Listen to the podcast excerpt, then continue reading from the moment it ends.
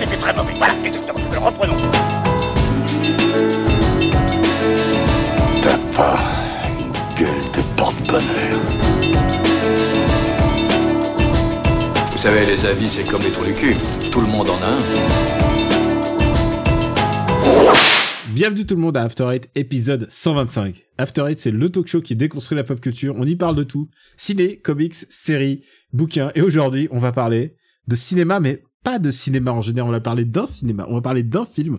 On va parler euh, d'une pierre angulaire du RPU. Un, peu notre film doudou, puisque faut bien avouer, euh, le RPU est presque né en même temps que Justice League.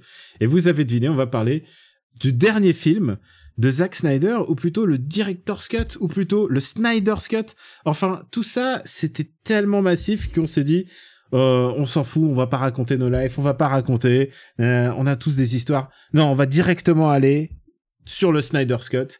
On va directement parler de Justice League. Et pour ce faire, eh bien, j'ai à mes côtés euh, Benji. Comment tu vas, Benji Bah écoute, Daniel, ça va. Tu, tu exagères un petit peu parce que techniquement, on est plus né au moment de Batman v Superman. Mais bon, Justice League, c'est un running gag qui nous poursuit depuis euh, depuis plusieurs années. Il est vrai. Et euh, pour parler de running gag de Justice League, on ne pouvait pas on pourrait ne pas inviter. Bah, on a un autre running gag en fait qui est avec nous aujourd'hui, donc euh, bienvenue à lui. Non mais alors je, je vous trouve extrêmement euh, irrespectueux pour ce qui est sans doute l'un des plus grands films euh, jamais réalisés de tous les temps.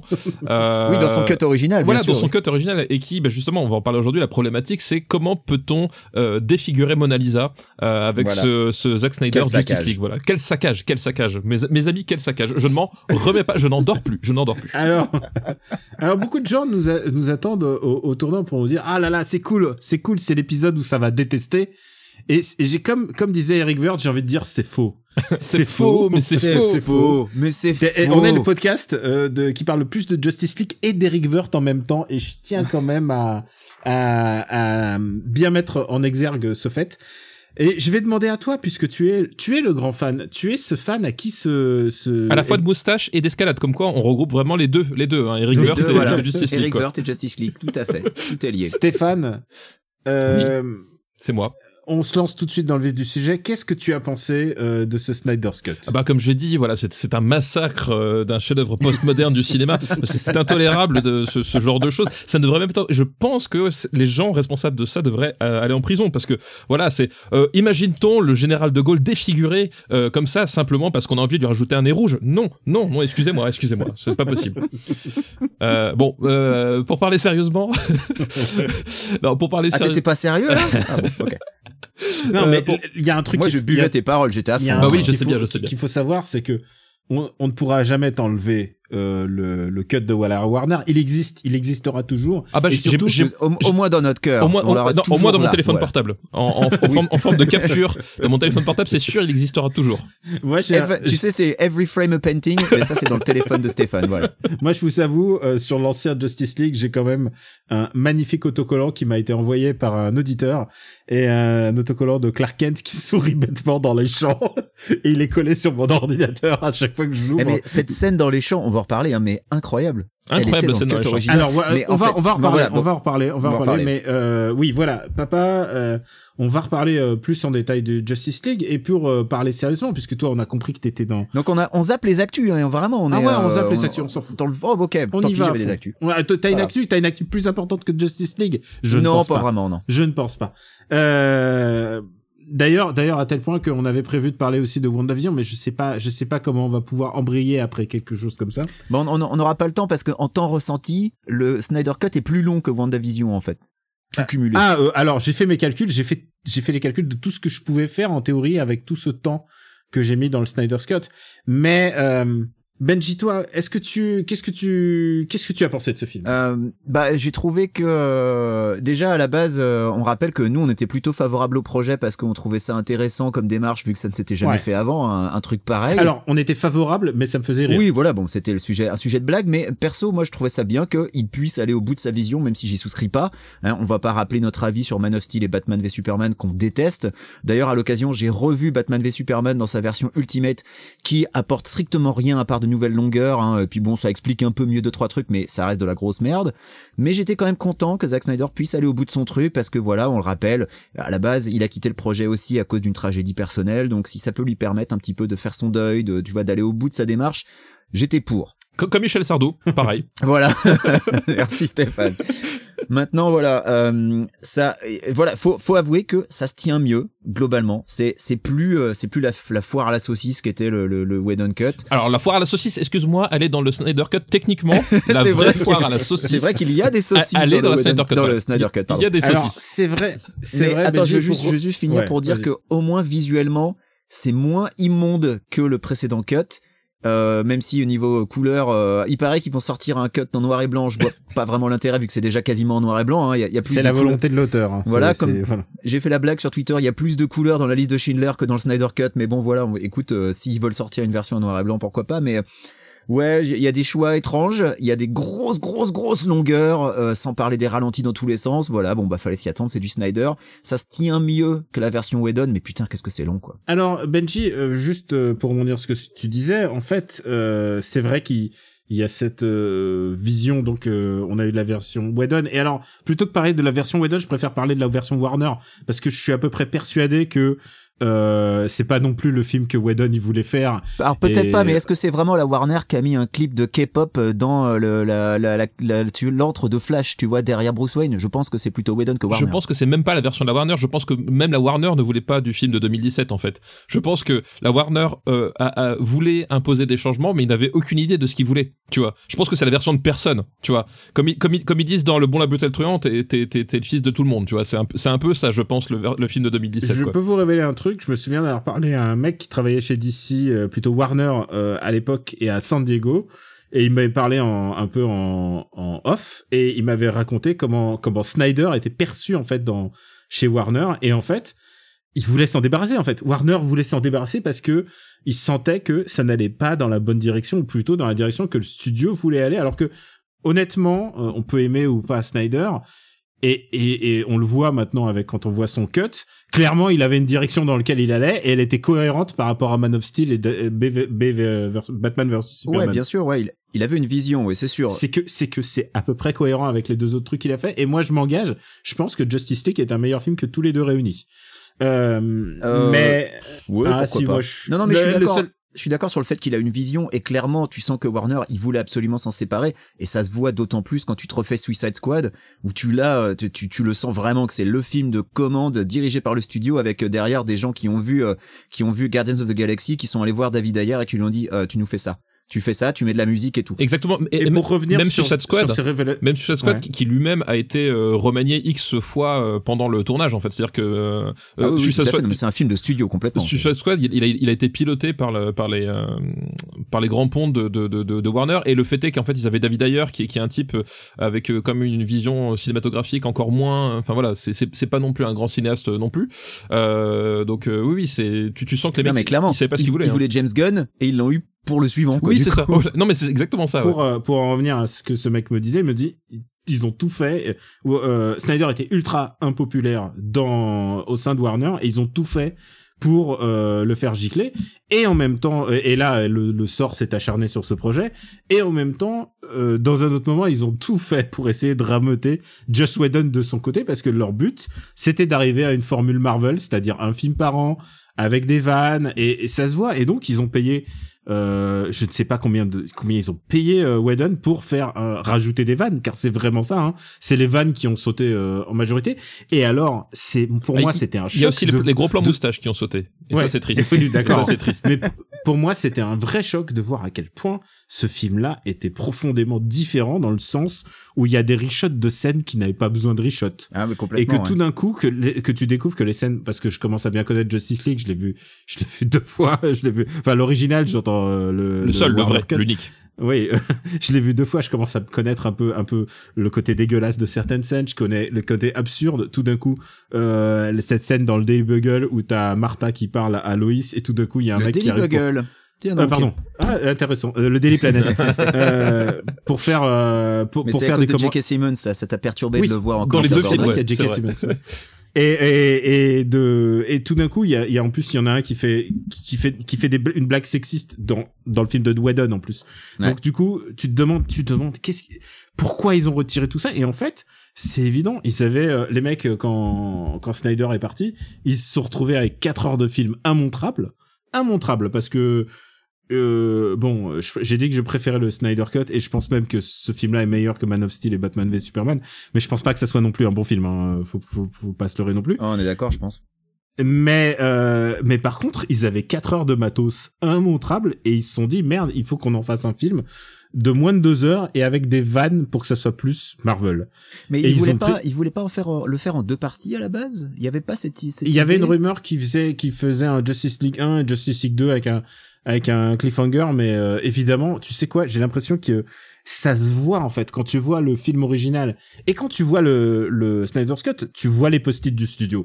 Tu vois Ouais. les post-it qui ont fait qui ont fait non euh, Superman Su- Superman qui assassine. Ah on va ah, euh, on va on va spoiler on, On va, on va spoiler le film de 2017 parce que c'est la même histoire. Donc, euh, si vous Donc avez on vu va- aucun va- des deux, on va spoiler les deux films donc du coup mais euh, euh, quand on voit euh, Superman littéralement assassiner son adversaire, les mecs du studio ils ont fait peut-être que peut-être que déjà on a donné sur Man of Steel, peut-être que c'est assez. Tu sens tu sens vraiment que euh, c'est un projet dont personne ne voulait à part à part Snyder visiblement. Ouais. Mais tu parles de cliffhanger potentiel entre un Justice League 1 et un Justice League 2, et moi, le, le truc qui me pose problème, c'est quand je regarde ce Snyder Cut qui est coupé en six parties plus un épilogue, j'arrive pas à voir quel cliffhanger ils auraient pu utiliser, en fait, parce qu'il y a pas vraiment de cliffhanger euh, à la fin d'aucune des parties, Ah finalement. non mais tu sais quoi, ce film a été réécrit euh, a visiblement été réécrit plusieurs fois, il y a eu plusieurs pitchs euh, visiblement sa gestation a été difficile. Non, bien sûr, mais si tu Et veux, puis entre, même la- entre les deux cuts, vas-y, Stéphane. Non, je disais, puis même la fin qu'on connaît aujourd'hui, donc la, la fin du Snyder Cut euh, qu'on connaît aujourd'hui, en fait, euh, cette fin-là a fait l'objet de reshoot, c'est-à-dire qu'elle n'existait pas euh, Oui. à l'époque. C'est-à-dire que tout le bah, tout le cauchemar euh, et tout le et, et l'espèce de scène complètement hallucinée euh, euh, de, de Batman en, en, en pyjama Uniqlo qui, qui accueille un type de la de la, de la- de Japan Expo. Bah, Euh, qui, qui accueille Martian Manhunter, qui à la base devait être Green Lantern, et c'est un des trucs sur lesquels Warner a dit non à, à Voilà. Snyder, donc... euh, Et voilà, et tout, tout, tout, ce truc-là, en fait, toute l'ouverture qu'il y a sur le, le film n'existait pas à la base. Donc, euh, effectivement, je sais pas exactement sur, euh, je sais pas exactement comment devait se finir finalement le, le vrai Justice League euh, initial, parce que je pense que ça, c'est, enfin, ça, c'est des trucs qu'il a tourné après. Mais c'est surtout que t'as l'impression que ce film de 4 heures, c'est une intro, quoi. C'est une intro pour une éventuelle baston contre euh, Darkseid, euh, avec l'introduction de Martian Manhunter, potentiellement d'un Green Lantern, pour un Justice League 2, quoi. Enfin, c'est encore l'impression que ce film-là n'est pas, ne se tient pas, quoi, et a besoin d'une suite. Enfin, moi, c'est le, c'est le sentiment Alors, que j'avais à la fin de ce truc-là. Ah, moi, j'aimerais juste dire un- une note d'intention. Moi, si je vois un film de 4 heures, je veux que tous les aspects de toutes les personnalités soient couvertes. Genre, je, je veux pas ressortir en disant ah il manque des trucs. bah et, ouais, ouais. Et, et- et malheureusement, et je pense que l'épilogue, euh, l'épilogue vient vient vient alourdir euh, tout le propos. En fait, l'épilogue, elle est très À quoi elle est un servait peu- cet épilogue, quoi, franchement, elle est à un part, peu- à part rajouter le Joker. elle est un peu très satisfaite hein, je trouve euh, c'est vraiment genre ah le travail accompli d'abord ça se voit que clairement il y a des, y a eu de tout ça a été tourné euh, après enfin ça, ça se voit hein. Euh, C'est surtout sur le dialogue entre Martian Manhunter et Bruce Wayne à la toute fin où tu vois Ben Affleck, il a limite t'as l'impression qu'il a pris 10 ans dans la gueule quoi, c'est ouf. Ben Affleck Ben Affleck il a il a 6 ans de plus euh, enfin enfin, vraiment c'est pas le même Non, c'est- ça se voit grave. Et, euh, et mais en fait, moi, c'est ça qui me choque le plus, c'est le fait que il, je sais pas à quel point euh, le, entre le studio et Josh Whedon ont voulu ont voulu se faire ça, mais c'est-à-dire le nombre de reshoots de scènes complètement banales en fait. Euh, et et et il y a des scènes, il y a parfois une un, un reshoot sur 10, tu dis ah ça a un peu de sens que Whedon, a- enfin ce que Whedon ou ce le studio a fait. Et, et le reste du temps, tu te dis mais quel gâchis d'argent en fait, parce Ouais, qu'ils ont retourné la même chose mais avec des couleurs quoi. C'est vraiment. Mais je euh, veux je veux parler justement d'une scène en particulier, cette fameuse scène dans le champ de blé qui est beaucoup plus longue dans la version Whedon, mais pourquoi faire? Parce que quand tu vois la version Snyder, bon bah ok, elle se tient, voilà, il y a discussion entre Lois et, et Clark, et puis Martha arrive et hop, et, et ils se serrent dans les bras les uns les autres, mais et c'est inutilement long dans la version Whedon, surtout qu'avec les reshoots, bah t'as Alors tous non, les non, plans pas sur la face de Henry non, non. Cavill. Mais oui, bah voilà, voilà, parce que ça a fait le bonheur de Stéphane, mais, mais ça n'apporte rien à l'histoire, quoi, à part, à part ces gros plans sur Mais la si, tête ça apporte tout à l'histoire. ça, ça apporte tout à l'histoire. C'est le seul truc dont tu te souviens. Franchement, si t'as pas ça, t'as plus rien dans le film. Excuse-moi, Est-ce que ça apporte tout. Est-ce que je peux vous dire un truc? Moi, les scènes du, du... d'abord, il y a un truc que j'adore, le fait que que Superman se dit bon. tous mes potes sont en danger, mais je vais prendre le temps quand même d'aller vérifier si le maïs il a bien poussé. C'est ouf. Ils sont tous en danger, mais lui, il est là, genre, bon, allez, je Il vais aller là. avec ma chemise en Loïs, tweed. et Loïs se dit, et Loïs, Loïs se dit, ah, la chose qu'il faudrait à mon mec, là, qui est torse nu, c'est une c'est une chemise. C'est une chemise fait la même remarque, genre, mais pourquoi elle le rhabille? Non, mais, non, mais il y a un truc qui, qui, qui me rend fou, c'est que quand j'ai vu la scène du, du, ce Superman qui marche dans le maïs, là, pour faire, avec la musique un peu gladiator, il faut bien avouer. Ah oui, non, mais euh, c'est c'est évident. hein. C'est. Il y a, il y a beaucoup, il y a, y a beaucoup de gladiateurs. Il y a aussi beaucoup, il y a aussi un peu le Terrence Malick du pauvre. Mm. Et ça, j'aime bien quand un, un auteur de film de d'action se dit, je vais faire du Terrence Malick parce que c'est facile. La dernière fois qu'on a vu ça, c'était Luc Besson dans Lucie et ça lui a bien, et ça lui a bien réussi. Mais c'est vrai que je, je comprends toujours pas le besoin de Whedon de rallonger cette scène, tu vois, par Et exemple. bah, et bah, celle-là. tu sais quoi? Mais tu sais quoi? Quand j'ai vu cette scène, là, quand je revois cette scène, je me dis, mais en fait, elle venait du cerveau de, de Snyder, en fait, cette scène. Oui, c'est ce qui Ouais, c'est ce qui est ouais. plus étonnant. J'étais c'est surpris ça qu'elle qui- y soit, C'est ce qui est plus étonnant parce c'est que ça qui me, Ouais. c'est ça qui me rend fou. Parce que effectivement, la, la scène pour moi, quand- enfin quand je l'avais vue dans le Justice League euh, de 2017, j- j'étais persuadé que c'était une scène de Whedon, tout simplement parce qu'il nous avait déjà fait le coup dans euh, dans Age of Ultron en fait. Euh, c'est Age of Ultron ou Civil War, je sais plus. Non, c'est Age of Ultron. C'est déjà Euh, Ultron, il y a la même War, scène où les il- Russo. Voilà, voilà. Voilà. Et où, ils- où ils vont où ils vont tous euh, où ils vont tous dans le dans le manoir de, de Hawkeye pour, pendant pendant pendant 25 minutes de film euh, pour couper du bois et porter des chemises à carreaux. Et euh, là ils nous refont exactement la même chose et je me suis dit mais c'est c'est du Whedon tout craché. Et effectivement le fait que Snyder se soit solide à lui, j'étais là je fais mais qu'est-ce qu'il fait? Genre quoi? Quoi il y a un truc qui, qui était très étrange et euh, et c'est un, c'est un des générale rares de passages qui est plus court dans le Snyder Cut Oui, quand même. C'est ouais. ça qui est incroyable. Moi, je, Et- je, je suis sur le cul. Cette scène, franchement, je la comprends pas. Quoi. Et, et, et de façon d'une manière très étrange, moi je, je je comprends les réticences de, de la Warner à avoir le, le cut de 4 heures. Alors déjà effectivement 4 heures d'une manière générale, euh, c'est pas c'est pas une durée que tu vois très Même souvent les, au cinéma. les cinémas, les cinémas en voudraient pas quoi. Les cinémas en voudraient pas.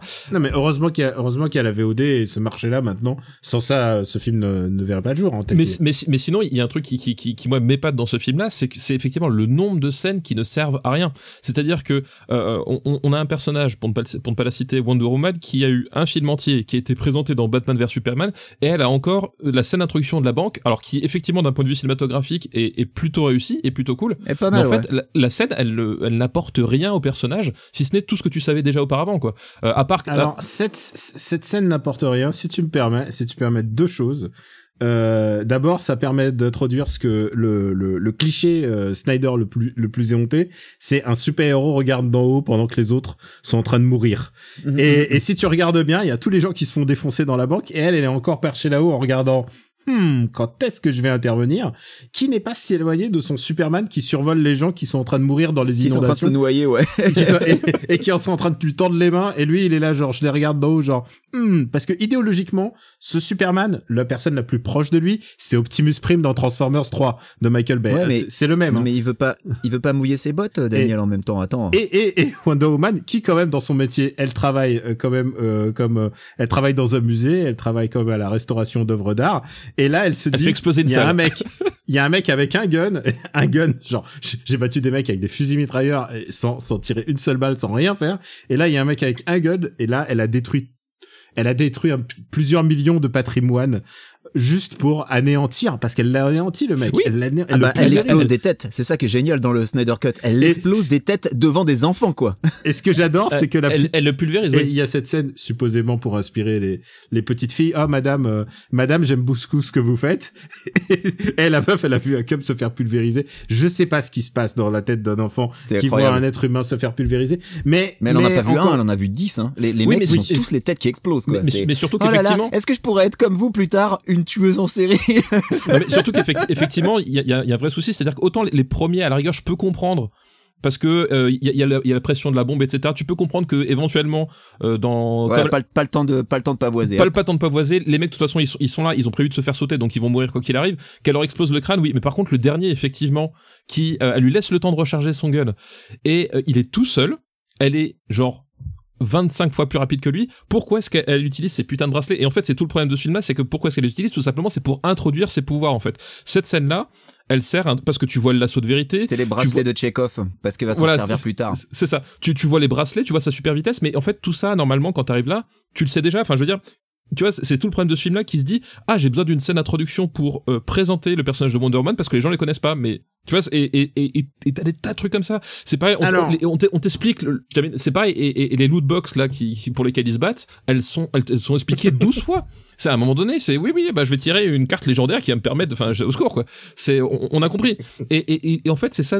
Tu tu vois en fait, moi je vois exactement quand les mecs de Warner sont là, tu sais au bout d'un moment ils se disent euh, oui mais les boîtes c'est bon, ça fait une heure qu'on est dessus, on peut, passer à autre chose. Et en fait le film c'est un peu ça son problème, c'est que euh, euh, moi je trouve je trouve plutôt réussi par rapport à, au cut de 2017. Euh, on arrive à mon sens à à peu près au niveau d'un Marvel en termes de, de qualité cinématographique, à peu près un, un Marvel un peu un peu random. Euh, ça passe globalement, euh, mais effectivement tu t'as t'as quoi? T'as une heure et demie à au moins acheter aux, or- aux ordures parce que euh, parce que simplement on te répète 40 fois les mêmes choses. Euh, pourquoi Et sans parler des ralentis. oui, sans parler des ralentis, mais tu sais, on te présente Aquaman, on te, on te le présente dans deux scènes différentes qui sont écartées de, de 50 000 l'une et l'autre. Enfin, tu vois, t'as que des trucs comme ça. Et avec ça, ils arrivent à rater quand même le, le- la, la présentation du personnage de Cyborg. Enfin, tu vois, il y a, il y a, enfin, clairement, c'est pas les bons choix qui sont faits. Ah, en il fait. a quand Et- même une et scène avec des nazis, je suis désolé, mais ça c'était pour Oui, toi. hein. Ça, ça, c'était C'est spécialement Zach qui pour t'a entendu. Alors, j'ai j'ai envie de vous dire, euh, tu parles de présenter les personnages. Il y a quand même deux grands gagnants à mon avis de ce Snyder Ah bah. Flash, oui. C'est Cyborg. Cyborg et C'est Flash. ouais. Cyborg, vraiment, il a, il devient un peu euh, bah, le centre névralgique. Il devient même un peu l'âme de cette équipe. Hein. euh, Même, il a, il a, euh, on comprend mieux son, on comprend mieux son passif, alors que clairement sous Snyder, c'était, euh, il avait rien à faire. Euh, excuse-moi, Warner, Mais Whedon, et je- surtout, surtout, moi, ce que je trouve génial, c'est qu'à la fin, tu te rends compte qu'il y a deux persos qui sont absolument essentiels par rapport aux autres. C'est Cyborg et Flash, et les autres servent très- quasiment à rien, en fait. Les autres, ils Bah, servent juste à gagner du temps. hein. Superman, il- il- tout ce qu'il fait, c'est il fout des claques. C'est Il ça. est là pour Il foutre est là des pour classes. gagner du temps. Il est- et c'est et tout. Et ouais. Flash aussi, euh, Flash aussi, il, il gagne énormément. Ouais, oui, mais c'est les, dans- c'est le, c'est les deux seuls intéressants. Cyborg et Flash, c'est les deux seuls. à, à tel point, à tel point que c'est c'est les deux qui sont impliqués dans le l'épilogue. en Voilà, fait, bah, c'est ce que je viens de dire. L'épilogue. La... Voilà, donc merci Daniel d'être là, du coup. Excuse-moi, je suis comme Whedon. Hein, je, je, je fais le- je fais la caméra il m'a- il m'a coupé au Et je te montage. la fais en non mais plus euh, surtout euh, ce que ce que je trouve euh, ce que je trouve vraiment ouf c'est euh, Batman qu'on voit pas pendant les deux premières heures tu, vous vous rendez compte que pendant toute la durée du Whedon Cut, on ne voit pas Batman, on voit Bruce Wayne, mais on voit jamais Batman en costume. Alors que le film de Whedon que Batman quasiment ne sur fait lui. rien dans ce film. Et, et d'ailleurs, oui, il fait quasiment rien. Mais euh, bon, eh, si, il, Parce qu'à un moment, il a, il a son canon laser, il fait piou piou. Alors on a Batman qui fait bah, il est un peu utile à la fin euh, avec la Batmobile, quoi, euh, globalement. Mais, euh, mais euh, moi, surtout, ce que je voudrais, je Ouais, mais revenir- est-ce qu'il pouvait pas le faire à pied, tout ça Euh, Je ouais, sais pas. peut-être pas quand même, parce qu'il y avait quand même Ah, beaucoup pas, de pas démons. lui, non. Ouais, pas lui, voilà, il a quand même pas beaucoup de pouvoir, euh, on le rappelle. Euh, et puis c'est vrai qu'il faut quand même avouer que Batman dans le Justice League, son problème c'est justement, il a pas de pouvoir. Batman, il est quand même street level à la base, et les problèmes cosmiques euh, inhérents à la Oui, Justice. League, à chaque fois, c'est toujours un petit peu un problème pour lui faire faire des trucs, des trucs intéressants. Mais il devrait être le mec qui donne des idées en fait. Mais c'est ça. Il le fait Ah pas. voilà. Il- Et alors, et alors, je voulais revenir là-dessus. Euh, c'est un des points sur lesquels le Whedon Cut est beaucoup plus intelligent quand ils font la résurrection de Superman, l'arrivée de Lois Lane. Dans le Whedon Cut, c'est plus intéressant parce que Lois Lane, c'est le, le plan de secours, le plan de backup de Batman. Et tu te dis, bien sûr, c'est quelque chose que Oui. Batman aurait prévu. Et dans Bien le Snyder sûr, Cut, non, c'est un coup de bol. Lois est C'est là. un coup de bol. Et Exact. Batman n'avait rien prévu au cas où euh, Superman perdrait la Mais- boule, quoi. Et c'est, je trouve ça. Coup de chance, elle avait un caramel macchiato dans la main, elle peut le donner directement à Superman, genre ah tu viens de revenir de la mort, Non, mais vraiment. euh, tiens je te donne ça. Ça fait partie des trucs sur lesquels le Whedon Cut est plus intelligent et gère mieux Batman. Mais euh, je voulais euh, juste revenir vite Mais fait sur Wonder Woman, euh, ouais. juste vite fait. Euh, Wonder Woman, moi ce que j'ai trouvé incroyable, et ça vous aussi vous le trouverez incroyable quand vous aurez eu la chance de voir Wonder Woman 84, c'est que étant donné que euh, Wonder Woman 84 est techniquement un préquel, donc se passe avant tout ce qu'on vient de voir, mais on a vu Wonder Woman tenir tête à Doomsday dans Batman v Superman. Là, on a vu Wonder Woman euh, arrêter des balles, euh, à la va- vas-y comme je te pousse, éclater des mecs et tout le bordel. Et on rappelle que dans Wonder Woman 84, donc un film que vous verrez éventuellement, Wonder Woman, elle galère contre une meuf qui ressemble à un chat. voilà, voilà, voilà, voilà, voilà, voilà. C'est, ça pose tout un tas de problèmes, genre, elle est en galère face à Kristen Wiig en cosplay cat, quoi. C'est horrible. C'est, tu te dis, c'est pas possible, quoi. Si tu veux être pointilleux, en plus, euh, je trouve que les statu quo ne sont pas vraiment respectés. Alors certes, Aquaman va devenir roi après euh, ce film-là, mais par contre, euh, pour Wonder Woman, normalement, euh, si j'ai bien compris ce que j'ai entendu sur Wonder Woman 84 et aussi premier film, et, et, et surtout euh, sur Batman v Superman, son identité reste secrète et on ne l'a jamais vu officiellement, personne ne l'a jamais vu. Mais surtout, Et il y a- là- et il y a un truc et que j'ai pas compris aussi, c'est comment Clark Kent justifie qu'il, qu'il est revenu à la vie? Je veux dire, Tu sais ça, c'est Ah une oui, astuce vrai. de, de Ah oui, bande c'est vrai. dessinée. non parce que à la limite Superman est revenu à la vie, ok, mais Clark Kent lui, Clark Kent, comment c'est possible? Tu sais ce qui s'est passé dans la BD euh, quand Superman est mort? Euh, Alors, je, je, sais comment Superman est mort, mais comment Clark Kent ils ont justifié dans la BD Eh je ben, me comment- pas. parce que Clark Kent revient aussi. Ben en fait, euh, Clark Kent, il était, euh, il était coincé, euh, il était coincé sous les décombres en fait après euh, que Doomsday a pété les trucs. les et comme il les est resté sous- étaient fermés de l'intérieur. Et il est resté, il est resté dans des décombres, mais coup de chance, il y avait une salle de sport, il pouvait quand même faire de la muscu. et il ressort avec les cheveux longs comme Superman d'ailleurs. Ah, c'est c'est beau, c'est génial. Et, et d'ailleurs, ce, ce fétichisme du costume noir de, de Superman, si on, Alors oui, justement, moi, toi, toi qui as revu, euh, qui a revu les autres Snyder, euh, euh, est-ce que le costume noir, il, il est montré dans les précédents? Je me souviens absolument pas parce que du, non, parce non, non, tu le vois jamais dans les précédents, même ça, dans ça- le vaisseau. parce que ça, moi, ça m'a- ça m'a choqué dans le sens où tu, tu vois, il rentre dans le vaisseau, il voit son costume normal, il fait, Hmm, non, il se tourne et il a un autre costume noir. Je vais prendre un tout noir. Et en fait, je me suis dit, mais quel est le, quelle est la symbolique pour le personnage Euh, Et je me suis dit, bon, je me suis dit, bah s'il faut, j'ai- loupé un truc parce que je, je l'avoue, j'ai dormi à un moment donné pendant, pendant Man of Steel, donc euh, voilà. Je pense que me- c'est juste un hommage bête aux comics en fait. Oui, hein. mais c'est ça, mais- Franchement. mais- c'est- dans la BD, c'est son costume funéraire. Et, et, et, et, et tu vois, et, et ça, c'est c'est typiquement le- le genre de décision, c'est au- au-delà du, du, du, du clin d'œil, c'est ben pourquoi est-ce que tu le fais? Parce que justement, tu, tu prends le temps de rajouter une scène qui dure deux minutes sur le choix de son costume, Ouais. et tu ne comprends pas l'intérêt de choisir ce costume plutôt que l'autre, quoi. Ah, Alors que dans BVS, il est enterré en costard, donc il a, il porte même pas un costume Superman noir. hein. Non, non, dans, dans, dans BVS, il est enterré en tant que Clark Kent en Oui, c'est costard. ça, donc, ouais. euh, Mais en même temps, toi aussi, si tu reviens à la vie, euh, peut-être tu seras de mauvais poil et t'auras envie de porter du noir. hein. C'est ça. tu voudras porter du T'es noir. jamais. Alors, un peu goth, écoute, normalement, le, un mec un peu goth, ça devrait être Batman, mais je veux dire que en, en termes de goth et démo, euh, Cyborg le bat, quoi. Ah bah Cyborg, Il il, est- il est misanthrope au dernier degré, en fait. Il est, il est chouin chouin à mort jusqu'au bout. C'est assez, c'est assez incroyable ce qu'ils ont fait de d'un personnage qui est plutôt, en général, plutôt, euh, plutôt sympa. Ils ont un peu re- ça, ce que j'apprécie. Alors, de, dans les deux films, c'est que ce flash là, il est un peu rigolo parce qu'en fait, Ah bah, Barry un Allen, peu. Eh, c'est le seul comic relief de tout le film, sans déconner quoi. oui, il est un peu Et rigolo et c'est- dans le sens. Et c'est le seul personnage vraiment attachant aussi du film, honnêtement. Oui. Euh, C'est vrai. je- Moi, je l'aime bien. Barry Allen, honnêtement, et, et moi, c'est ça qui m'a sauvé, je trouve, dans le Snyder Cut, c'est que Barry Allen, il- c'est un, c'est un vrai personnage euh, attachant, c'est-à-dire que le type, tu vois, qu'il, tu vois qu'il a, des problèmes euh, à se lier avec les autres, et en même temps, il a un vrai bon fond, c'est-à-dire que c'est, le mec à un moment donné qui, va se poser les questions. C'est quand, tout le monde bastonne tout le monde, c'est le seul qui se pose la question. Fait, au fait, les otages, euh, faudrait peut-être faire quelque chose pour les sauver. Euh, tu vois, c'est, le seul qui ne tue personne. Euh, Enfin voilà, il y a, vraiment tout ce, côté-là. Barry Allen, heureusement qu'il est là, c'est le seul personnage qui, justement est, pas dans cette posture du euh, et qui est, un peu la limite du cinéma de, de Snyder à mon sens, qui est pas dans cette posture du je suis un, un je suis un dieu vivant, je le sais et je vous emmerde. Tous les autres sont comme ça. Et, euh, et, Et Barry il y a Allen, un c'est- truc c'est ça la avec palette, quoi. euh, ce Barry Allen là et aussi le Barry Allen de la série CW, c'est qu'ils ont rien à voir avec Barry Allen de la BD en fait. Barry Allen de la BD, je suis pas, je suis Barry Allen, c'est pas mon, pas c'est fan, mon toi, Flash. hein. Ouais. Et, et je trouve que c'est un personnage chiant à crever. Et du coup, dès qu'ils en font une adaptation, que ce soit au cinéma ou en série, il a jamais rien à voir avec la BD. Ils lui font toujours cette espèce d'origine un peu farfelue sur euh, son père aurait tué sa mère et en fait il est innocent et on sait très bien que c'est Zoom qui l'a tué. Et ce qui est un peu naze, puisque ça veut dire que depuis combien de temps son père est en tôle?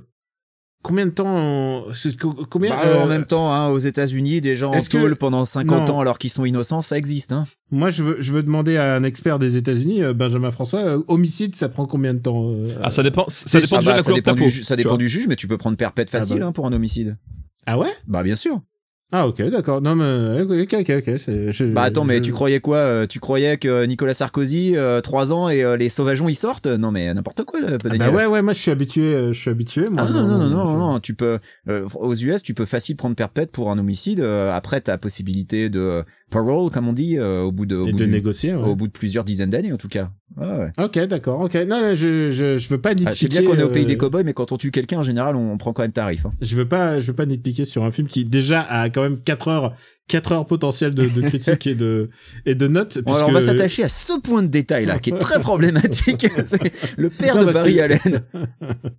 Non, et en plus, c'est c'est ça qui est con, c'est que non seulement il est sympathique, mais en plus, euh, c'est lui euh, dans parce que dans la version dans la version Warner, euh, il y a tout ce truc de faut toucher, faut que le le corps de Superman rentre en contact avec le cube dans le bain de l'NNS, euh, puisque Batman est plongé dans une espèce de bain de l'NNS dans lequel la photo de son père est en train de se désagréger. Euh, c'est un symbolique euh, assez dégueulasse. Et là, là, il faut que Flash arrive au moment précis. Et il retourne dans et, et c'est la première fois que tu vois sa manifestation où manifestation de son pouvoir où il retourne dans le temps. Et je trouve que c'est assez malin d'avoir fait euh, toute la fin en fait autour de cette de Ouais. ce de ce pouvoir. Et et pas de manière trop évidente quoi. Par exemple ma meuf m'a dit mais qu'est-ce qui s'est passé? J'ai fait c'est flash il va dans le temps et tout c'est c'est c'est partie de son pouvoir.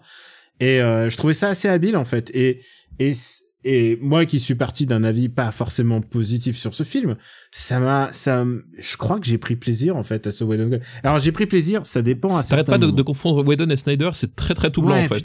C'est horrible, c'est horrible. Je suis désolé, je suis désolé pour tous nos auditeurs. Il faudrait que je fasse film 1, film 2, ça va être plus simple. Et, euh, et, et le truc, c'est qu'avec film, film 2, en fait, j'ai, j'ai souffert, en fait. Il y a des moments où j'ai vraiment souffert. La fin du chapitre 3, j'en pouvais plus. Euh, le chapitre 4, je traînais la patte. Et 5 et 6, je m'étais, je m'étais motivé. Et 5 et 6, c'est- en fait, je trouve que le cœur du film il se déroule dans 1 et 2. Et le problème, c'est qu'il y a pas, il y a pas Batman, il y a plein de trucs qui manquent pour te, pour te tenir éveillé. Et je trouve un truc. Certes, c'est une scène qui était dégueulasse dans la version euh, 1, dans la version Whedon. Ouais.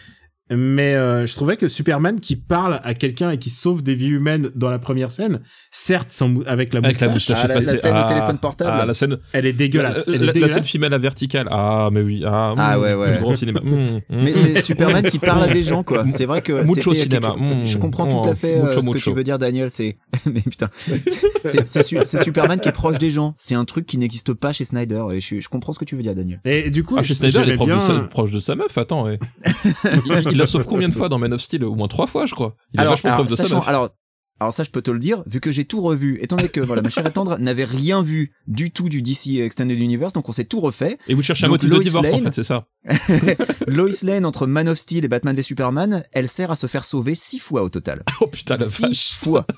C'est un miracle que dans Justice League, elle se fasse pas sauver une seule fois hein, au final. Ah bah oui, non mais parce qu'elle est jamais venue sur le théâtre des opérations. Non mais pauvre Amy Adams, franchement quoi, tu te rends compte de la merde Et- qu'on lui a fait jouer quoi. pour Ah, les son personnage, il est nul à chier, Amy Adams, ça, c'est horrible. Que, que les scènes d'Amy Adams et avec Martha étaient retournées. Euh, D'ailleurs, pour y ajouter euh, Martian Manhunter. Ouais, pour y ajouter manière- que c'est pas Martha et là tu dis à quoi a servi cette scène? Que- à quoi qu'est-ce qu'il était en train de faire machin? C'est quoi son plan? Pourquoi? Genre c'est juste parce que Zack Snyder euh, il en devait une à Henry Lennox il a il a rajouté une scè- une scène. Je, je comprends pas cette scène. À quoi ça servait Je ne putain comprends pas, je ne comprends pas cette scène et pourtant c'est la scène telle qu'elle a été tournée à l'origine. mais oui! Et complètement C'est- retourné par Whedon d'ailleurs hein, euh, elle a plus rien à voir C'est ça qui est fou. Et oui, il- elle, elle se balance presque des vannes. C'est du genre, Hum, ça va, tu t'en es remis, Ah, tranquille.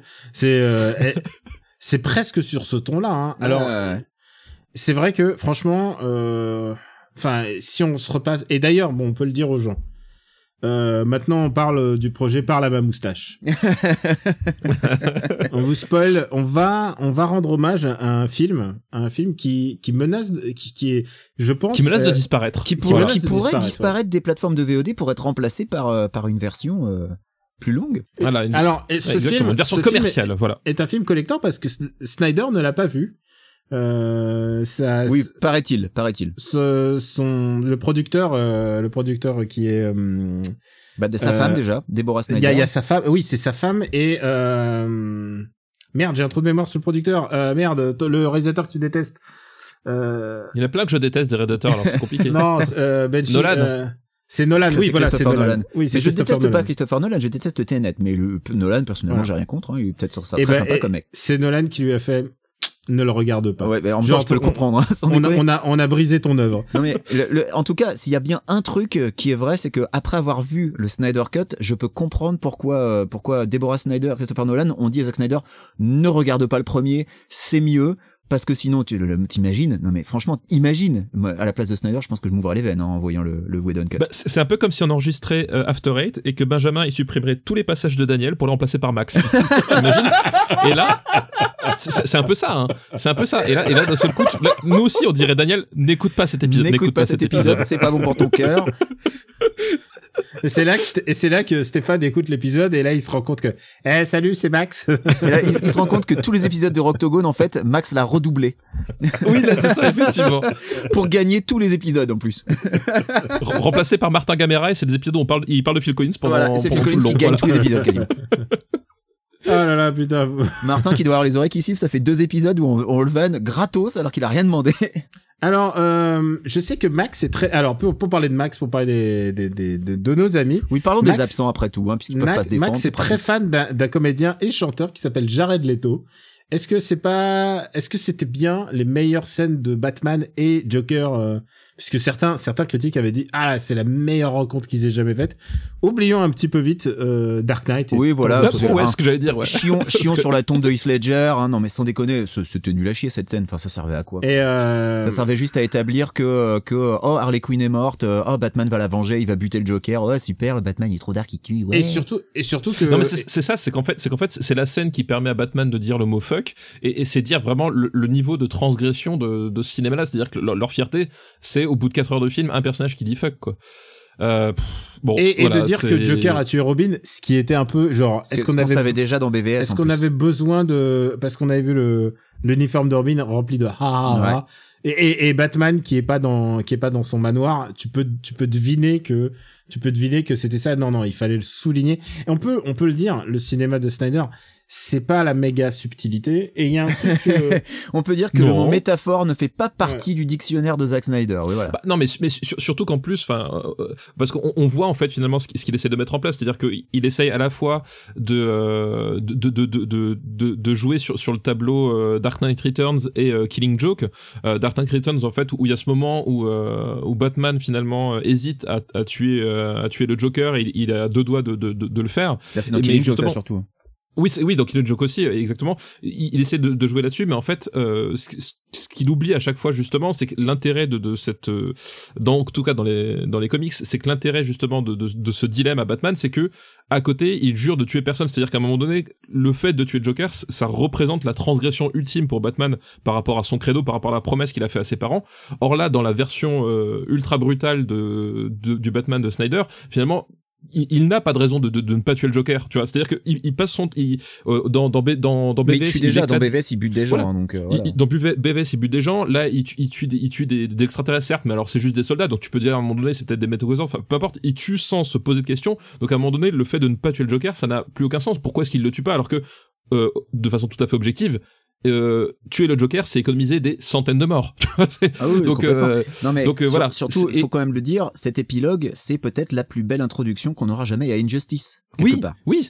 Et puis, et puis surtout, un, un truc qui est génial, mais personne ne le souligne, ni vous, ni, ni personne, et je, je trouve c'est un vrai manque de professionnalisme de la part de, de- de Attention, tout le monde. c'est que dans cet épilogue, Barry Allen a une moustache. Et, et, et ça, et ça, je t'a- je t'avoue que je savoure cet épilogue rien pour ça. Mais C'est-à-dire moi qu'il je débarque que et, je l'ai pas reconnu au et- début quoi. Je fais mais attends c'est Ah, qui moi, lui et, tu, et, tu, et tu vois, et tu vois l'incrustation et tu, vois- et tu vois, tu vois les- le petit duvet un peu épais, un peu noir. Et j'ai fait, ah, putain, Barry Allen avec une moustache. Mais oui, c'est ça, que- c'est ça que le peuple veut. Alors, je t'avoue, je t'avoue que moi j'ai regardé le staff final parce que je voulais savoir qui était l'acteur qui jouait futur euh, futur Flash jusqu'à ce que je me rende compte que c'est juste on dirait qu'il a un peu d'image de synthèse sur la gueule. Ah, Alors, c'est peut-être une moustache en CGI, on sait pas. Non, mais c'est c'est ça. Je, je pense qu'il il- il a le syndrome, comme il s'appelle, le Mark Ruffalo dans euh, dans Avengers, euh, ce- celui où tu sais où il où il est incrusté dans l'armure de de de, Ah. de, de Hulk, où Bah, tu, c'est où tu vois qu'en fait c'est Infinity War. Infinity. War. Tu, tu, tu, tu vois qu'en fait ils ont incrusté sa tête sur sur, sur l'armure en CGI qu'ils avaient pas le temps de le faire. Et Je pense qu'il y a le même syndrome, c'est-à-dire que le tout le corps est en- est artificiel. Ils, ils ont ils ont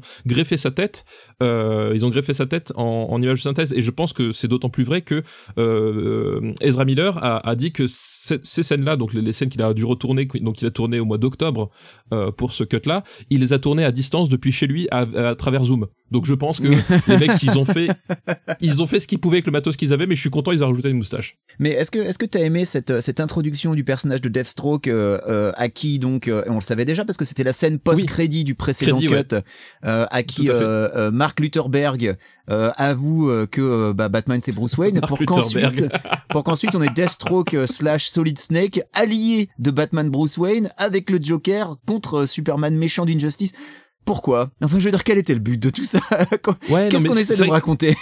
Mais, mais c'est un peu le problème du film, c'est que ces épilogues-là, en fait, ils sont empilés les uns derrière les autres, euh, un peu comme plein de scènes du film. Enfin, tu vois, il y a, voilà, c'est, effectivement, et, et c'est ça qui a, qui a d'intéressant aussi à travers ce Snyder Cut, c'est, justement le mythe de la, de la director's cut, euh, qui fait qu'au bout d'un moment, s'il y a des producteurs sur un, sur un film, c'est pas, c'est pas forcément pour ces hein. raisons, euh, c'est qu'à un moment donné, c'est les gens qui, qui, qui sont là pour, pour, pour poser pas forcément prendre la décision à la place du, du mec, mais en tout cas poser les bonnes questions. C'est ça, Et c'est là, que cet, effectivement- cet épilogue, c'est à la fois le premier et le deuxième acte d'un autre film. Bah oui, c'est ça. Et, euh, et là, clairement, tu, tu vois que le- tu vois que c'est- pour moi, c'est Et- même pas et- un director's cut, c'est ce qu'on appelle. ajouter, Pardon. c'est Toi, aussi la fin. juste vite fait. Ouais. Euh, pour moi, c'est même pas un director's cut. en- dans ce sens, c'est vraiment ce qu'on appelle un ours. C'est-à-dire l'ours, c'est le premier montage que tu fais euh, pour montrer à l'équipe. C'est Euh, ça. c'est un truc, c'est un truc mal, euh, mal dégrossi, etc. Euh, T'as qui est quand gardé tous tes rushs. C'est tout. Mais t'as gardé tous tes rushs et t'as personne qui est passé derrière pour dire bah attention ça c'est en trop ça c'est en double ça ça casse le rythme ça ça machin euh, et c'est ça un peu le problème c'est qu'en fait à mon sens euh, t'as juste la version euh, finalement euh, brute de ce que voulait Zack Snyder mais euh, c'est même pas à mon sens un vrai director's cut il y a vraiment enfin il y a à un moment donné un vrai travail qui a qui a pas été fait il y a plein de scènes à virer et je pense que le film en, en serait vraiment que meilleur et peut-être là ça pourrait titiller justement je sais pas un- un- c- certains Marvel au moins en termes de de- d'efficacité quoi Tu dis ça parce que t'as pas aimé le harem de Aquaman qui se met à chanter alors qu'il est en train de s'éloigner. Ou là même même mon- ma femme elle a dit mais mais pourquoi? Qu'est-ce qu'on est en train de faire? Pourquoi est-ce qu'on regarde ça? Pourquoi c'est pas coupé? Pourquoi pourquoi ça dure Il y a 4 une heures? espèce de secte sexuelle autour de d'Aquaman Ah mais qui est grave assez- avec toutes les assez villageoises. réjouissante. Hein. Je, je trouvais ça plutôt rigolo comme ajout. Euh, et ça veut dire que ça aussi, ça a été retourné, hein, parce que clairement, c'est pas. Il y a, y a eu des trucs qui ont été rajoutés. Ah je pense pas non Euh, ça a juste été coupé ça. Tu crois Ça, que ça a je pense été que juste Ouais, je pense que ça a été quasiment coupé scène dans originalement, le ouais. truc original et ça coupe J'imagine, euh, j'imagine Whedon qui dit bon non ça le les meufs qui chantent on s'en fout. c'est abusé. Euh, et puis tu disais donc c'est la fin d'un film, c'est le prélude d'un film, mais c'est aussi c'est aussi la fin d'un autre film puisque ça commence par 7 minutes de Superman qui crie. C'est vrai. C'est c'est littéralement la fin d'un film que je voulais plus jamais Oui. revoir, Ouais, c'est vrai. BV Superman.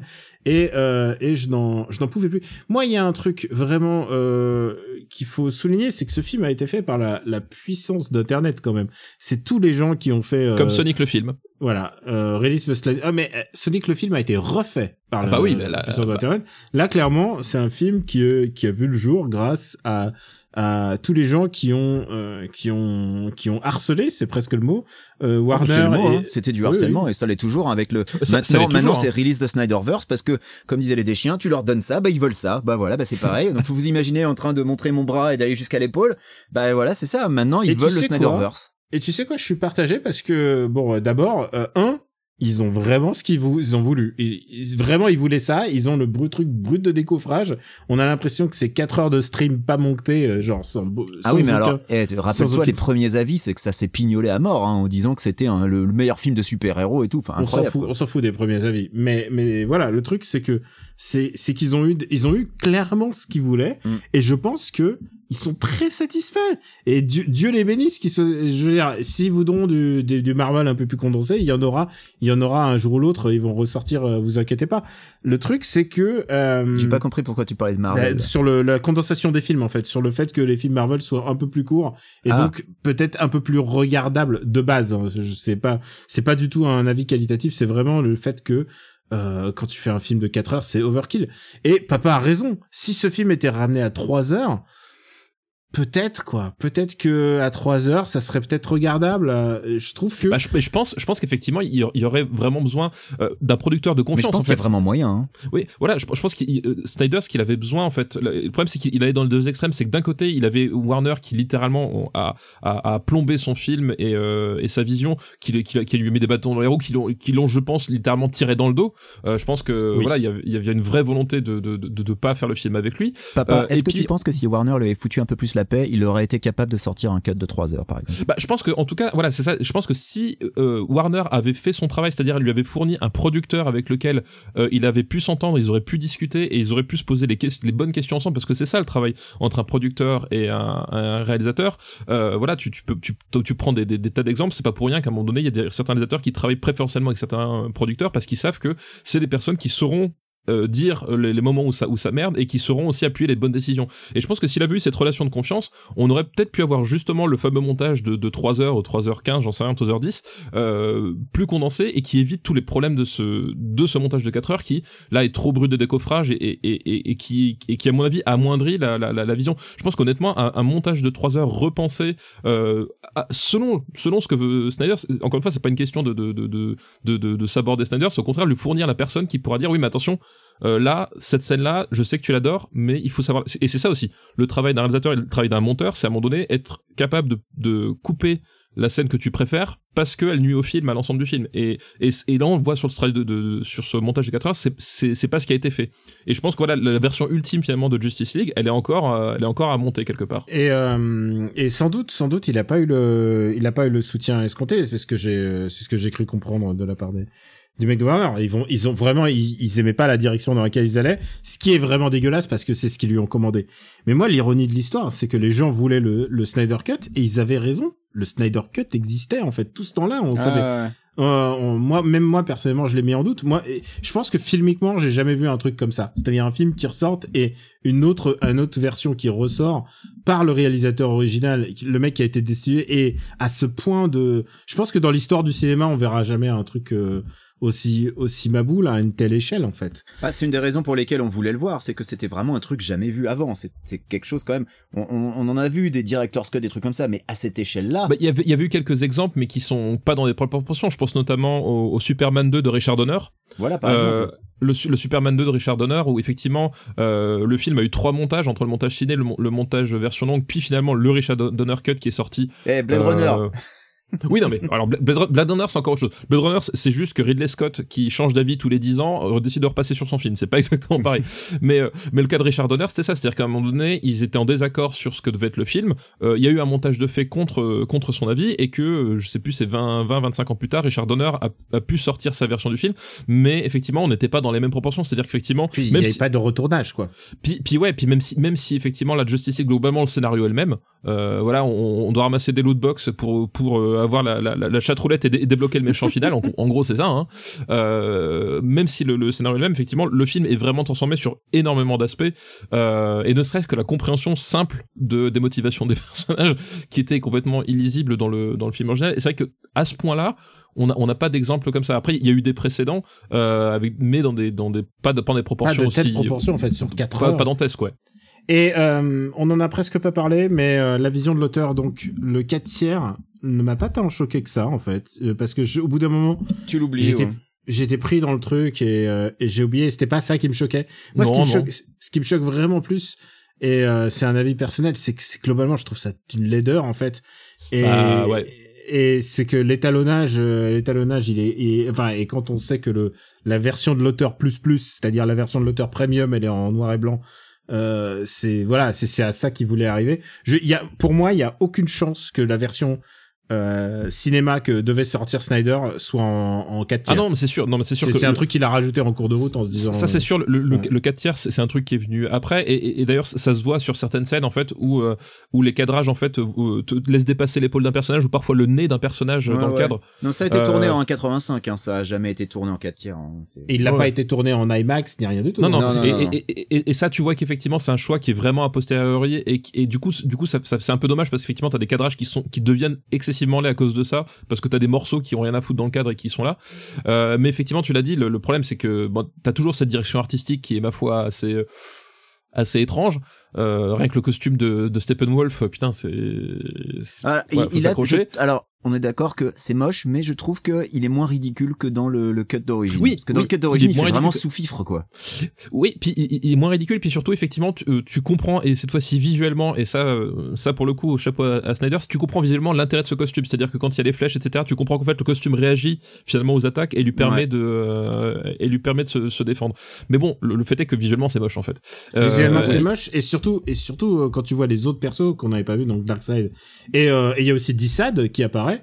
Ils sont tous ils sont tous Ah, laideur. c'est Ah, Darkseid, il, de- il, il, il, il est grotesque. Enfin, tu vois, il, y a, Ils ont essayé de faire, ils ont essayé de se dire bon bah on, on va essayer de lui donner une personnalité comme Thanos et euh, et et Dissad, euh, putain c'est des espèces de boules de flamme, tu comprends pas. Mais c'est parce que ça, c'est parce qu'ils sont par. Skype. C'est parce qu'au début, c'est ils le Skype de par ouais. Skype via le métal en fusion. Donc au début, ils sont vraiment, vraiment dégueulasses. Et après, tu les vois en vrai et ils sont aussi dégueulasses. Et, et puis surtout, il y a un truc chez, chez Snyder parce que euh, sur la photo, je, je vois, je vois ce qu'il essaie de faire et je trouve certaines scènes très réussies au niveau de la photo. Il y a, il y a des trucs vraiment très réussis, mais c'est toutes des scènes à l'intérieur, c'est-à-dire que tous ces extérieurs sur fond vert où euh, il rajoute le, le, le, le filtre le filtre jaune, où il va rajouter euh, du, du artificiel, où il rajoute 30 000 trucs de particules. euh, Enfin, il y a, vraiment un truc dans sa façon de filmer les extérieurs sur fond vert. Enfin, moi la, scène chez les Amazones, je trouve ça d'une bouillie visuelle. C'est Euh, une des scènes qui est c'est- meilleure chez chez dans Chez Whedon, Warner- ouais, ouais. Ouais, plus court Cut, chez. Whedon déjà. euh, Ouais, pour et, ça. et rien que pour ça. Et voilà, et il y a un vrai problème dans, dans, dans, dans sa façon d'aborder le, le truc. Enfin, en fait, c'est- ça, ça sonne tellement faux, tellement, tellement forcé, euh, alors que justement, il peut faire de, de, de, de, de très belles choses en, en scène intérieure. Euh, tu vois, genre la scène du commissariat avec, euh, comment il s'appelle, euh, J.K. Simons. Euh, là, je trouve qu'il y a un truc vraiment intéressant dans, dans la photographie. Alors même si évidemment c'est c'est du post David Fincher parce que ça crie Seven dans, par, tous les, par tous les pores de la peau, mais il arrive à faire des trucs visuellement qui, qui tiennent la route. Mais c'est juste qu'à un moment donné, quand il lâche les, bris, les chevaux, ben, c'est un peu le problème de Snyder. On parle aussi de la musique, la musique de Wonder Woman, mais c'est ça devrait être interdit. Ça devrait être interdit, c'est pas possible. Là, ils, ils ont mis un deuxième thème parce qu'ils ils se sont rendus compte que le, le, le thème façon air metal, euh, air metal euh, façon Van Halen euh, sous sous coke, Je déteste ce thème. putain. Voilà, J'ai l'impression d'avoir Max Besnard avec nous. Eh, t'as vu? Non mais c'est- c'est- le thème en soi il est horrible donc là ils se sont dit bon on va rajouter un thème qui fait plus Amazon Ah, et les Amazones ça fait quoi? Bah ça fait des chœurs comme dans un générique de Colanta bah, le problème c'est que sauf que t'entends un générique de Colanta et en fait à chaque fois qu'elle débarque la musique elle est à fond la caisse Ah, c'est Gladiator un peu. Hein. le, le, le thème il prend tout l'espace sonore enfin c'est voilà, enfin tout est tout, tous les potards sont sur euh, sur sont, sont sur 11 et euh, et, et, et tout le temps c'est à dire que voilà il y a plein de moments où, où ça s'écroule sous le poids de son enfin de, de son propre de, de, de- son propre euh, en, envergure c'est c'est vraiment disproportionné c'est c'est voilà c'est c'est boursouflé à certains moments. Et tous les trucs qui sont réussis dans le film, t'as toujours une scène pourrie derrière qui fait ah tu fais ah merde. Et puis voilà et tu, tu navigues tout le temps euh, et, Et c'est dommage parce que je trouve que le film tu t'ennuies pas en fait malgré ça, les je suis 4 assez heures d'accord. Et euh, tu malgré les parlais 4 heures tu Alors, t'ennuies dites pas pas ça à ma meuf, elle vous tue. hein. Parce non mais à franchement, tous les chapitres, elle me regardait avec les yeux pleins de larmes. non mais c'est c'est vrai que c'est long, mais globalement ça ça passe entre guillemets. Bah oui, Surtout alors heures, ça un, passe, un dernier fait, truc dont on n'a pas du tout parlé en plus jusqu'ici, euh, c'est des choix de colorimétrie. Alors on peut se moquer de Snyder parce que c'est tout tout gris et tout délavé, mais le dernier acte, le dernier acte qui chez euh, Whedon est complètement dégueulasse avec un filtre rouge immonde mais genre irregardable mais vraiment le truc atroce. Alors oui on parle même pas des scènes avec Dostoïevski avec la famille à sauver avec tous les trucs de merde. On a Oui, perdu la Russie. On et, c'est- incroyable parce que c'est dégueulasse. euh, mais non ça se passe toujours en Russie. C'est juste que t'as plus la famille euh, qui habite à côté de la centrale avec la Russie, radioactivité. Ah, Et j'aimais bien ce moment où ils sont en train de se battre et Superman dit attendez je vais aller sauver du monde. Et, et, et tu et sais il soulève quoi un immeuble. non mais voilà. Et, non mais ce dernier acte moi ce dernier acte franchement il est il est absolument immonde. Et, euh, et c'est là que tu dis mais mais qu'est-ce que c'est que ce travail? Et, et dans la dans l'original donc t'avais ce filtre rouge dégueulasse euh, parce que le ciel est rouge et pour une raison qu'on ignore le dôme est bleu alors que dans la Voilà. version Whedon, le dôme est rouge, ce qui explique donc ces couleurs rouges un peu partout sur les personnages. Et, et une fois que le dôme dégage, bah voilà, il y a pas cette coloration Oui. absolument dégueulasse, quoi. Je- c'est beaucoup moins dégueulasse oui Qu'est-ce que c'est que ce réussi, choix ouais. et, et là, Ouais. franchement, je veux pas croire que c'est le que c'est Warner qui a imposé à Whedon en lui disant euh, tu vas nous Ah mettre une colorimétrie immonde. Et c'est pour les moi, Whedon ça je voilà. pense ouais. et, et pour moi, ça, tu vois, c'est cohérent avec le costume atroce de Captain America dans Avengers, qui est vraiment d'une laideur, mais alors, mais euh, mais dégueulasse. Et là, je reconnais mon Whedon, là, je, tu vois. J'ai- jamais été un énorme fan de Whedon. Hein. D'ailleurs, je me rappelle, on avait fait euh, au début d'After Eight, on avait fait euh, un épisode sur les types qu'on trouvait overhypés. Moi, j'avais placé Whedon dedans, et c'était avant Justice League, donc autant dire que voilà. Mais mais tu vois là-dessus. oui tu l'as senti t'étais en, haut de la Ah mais j'ai toujours trouvé Whedon méga overhypé et ça s'est pas amélioré après Justice League. Alors je veux pas tout mettre sur son dos, c'est évident que lui aussi il a dû en chier pour faire son cut, mais mais il y a vraiment des choix et qui sont visiblement il est quoi. pas le seul à en avoir en il Age puisque of Ultron, Cyborg- ça suffit aussi hein. puisque Cyborg, Ouais. euh, Cyborg visiblement, euh, c'est plein du traitement de, de Whedon et, Ah et bah ouais. surtout euh, en février, eh bien, tout, à peu près toutes les actrices de de Buffy contre les vampires euh, ont, ont, ont parlé de ses méthodes. Visiblement, de son euh, il a, comportement. ouais.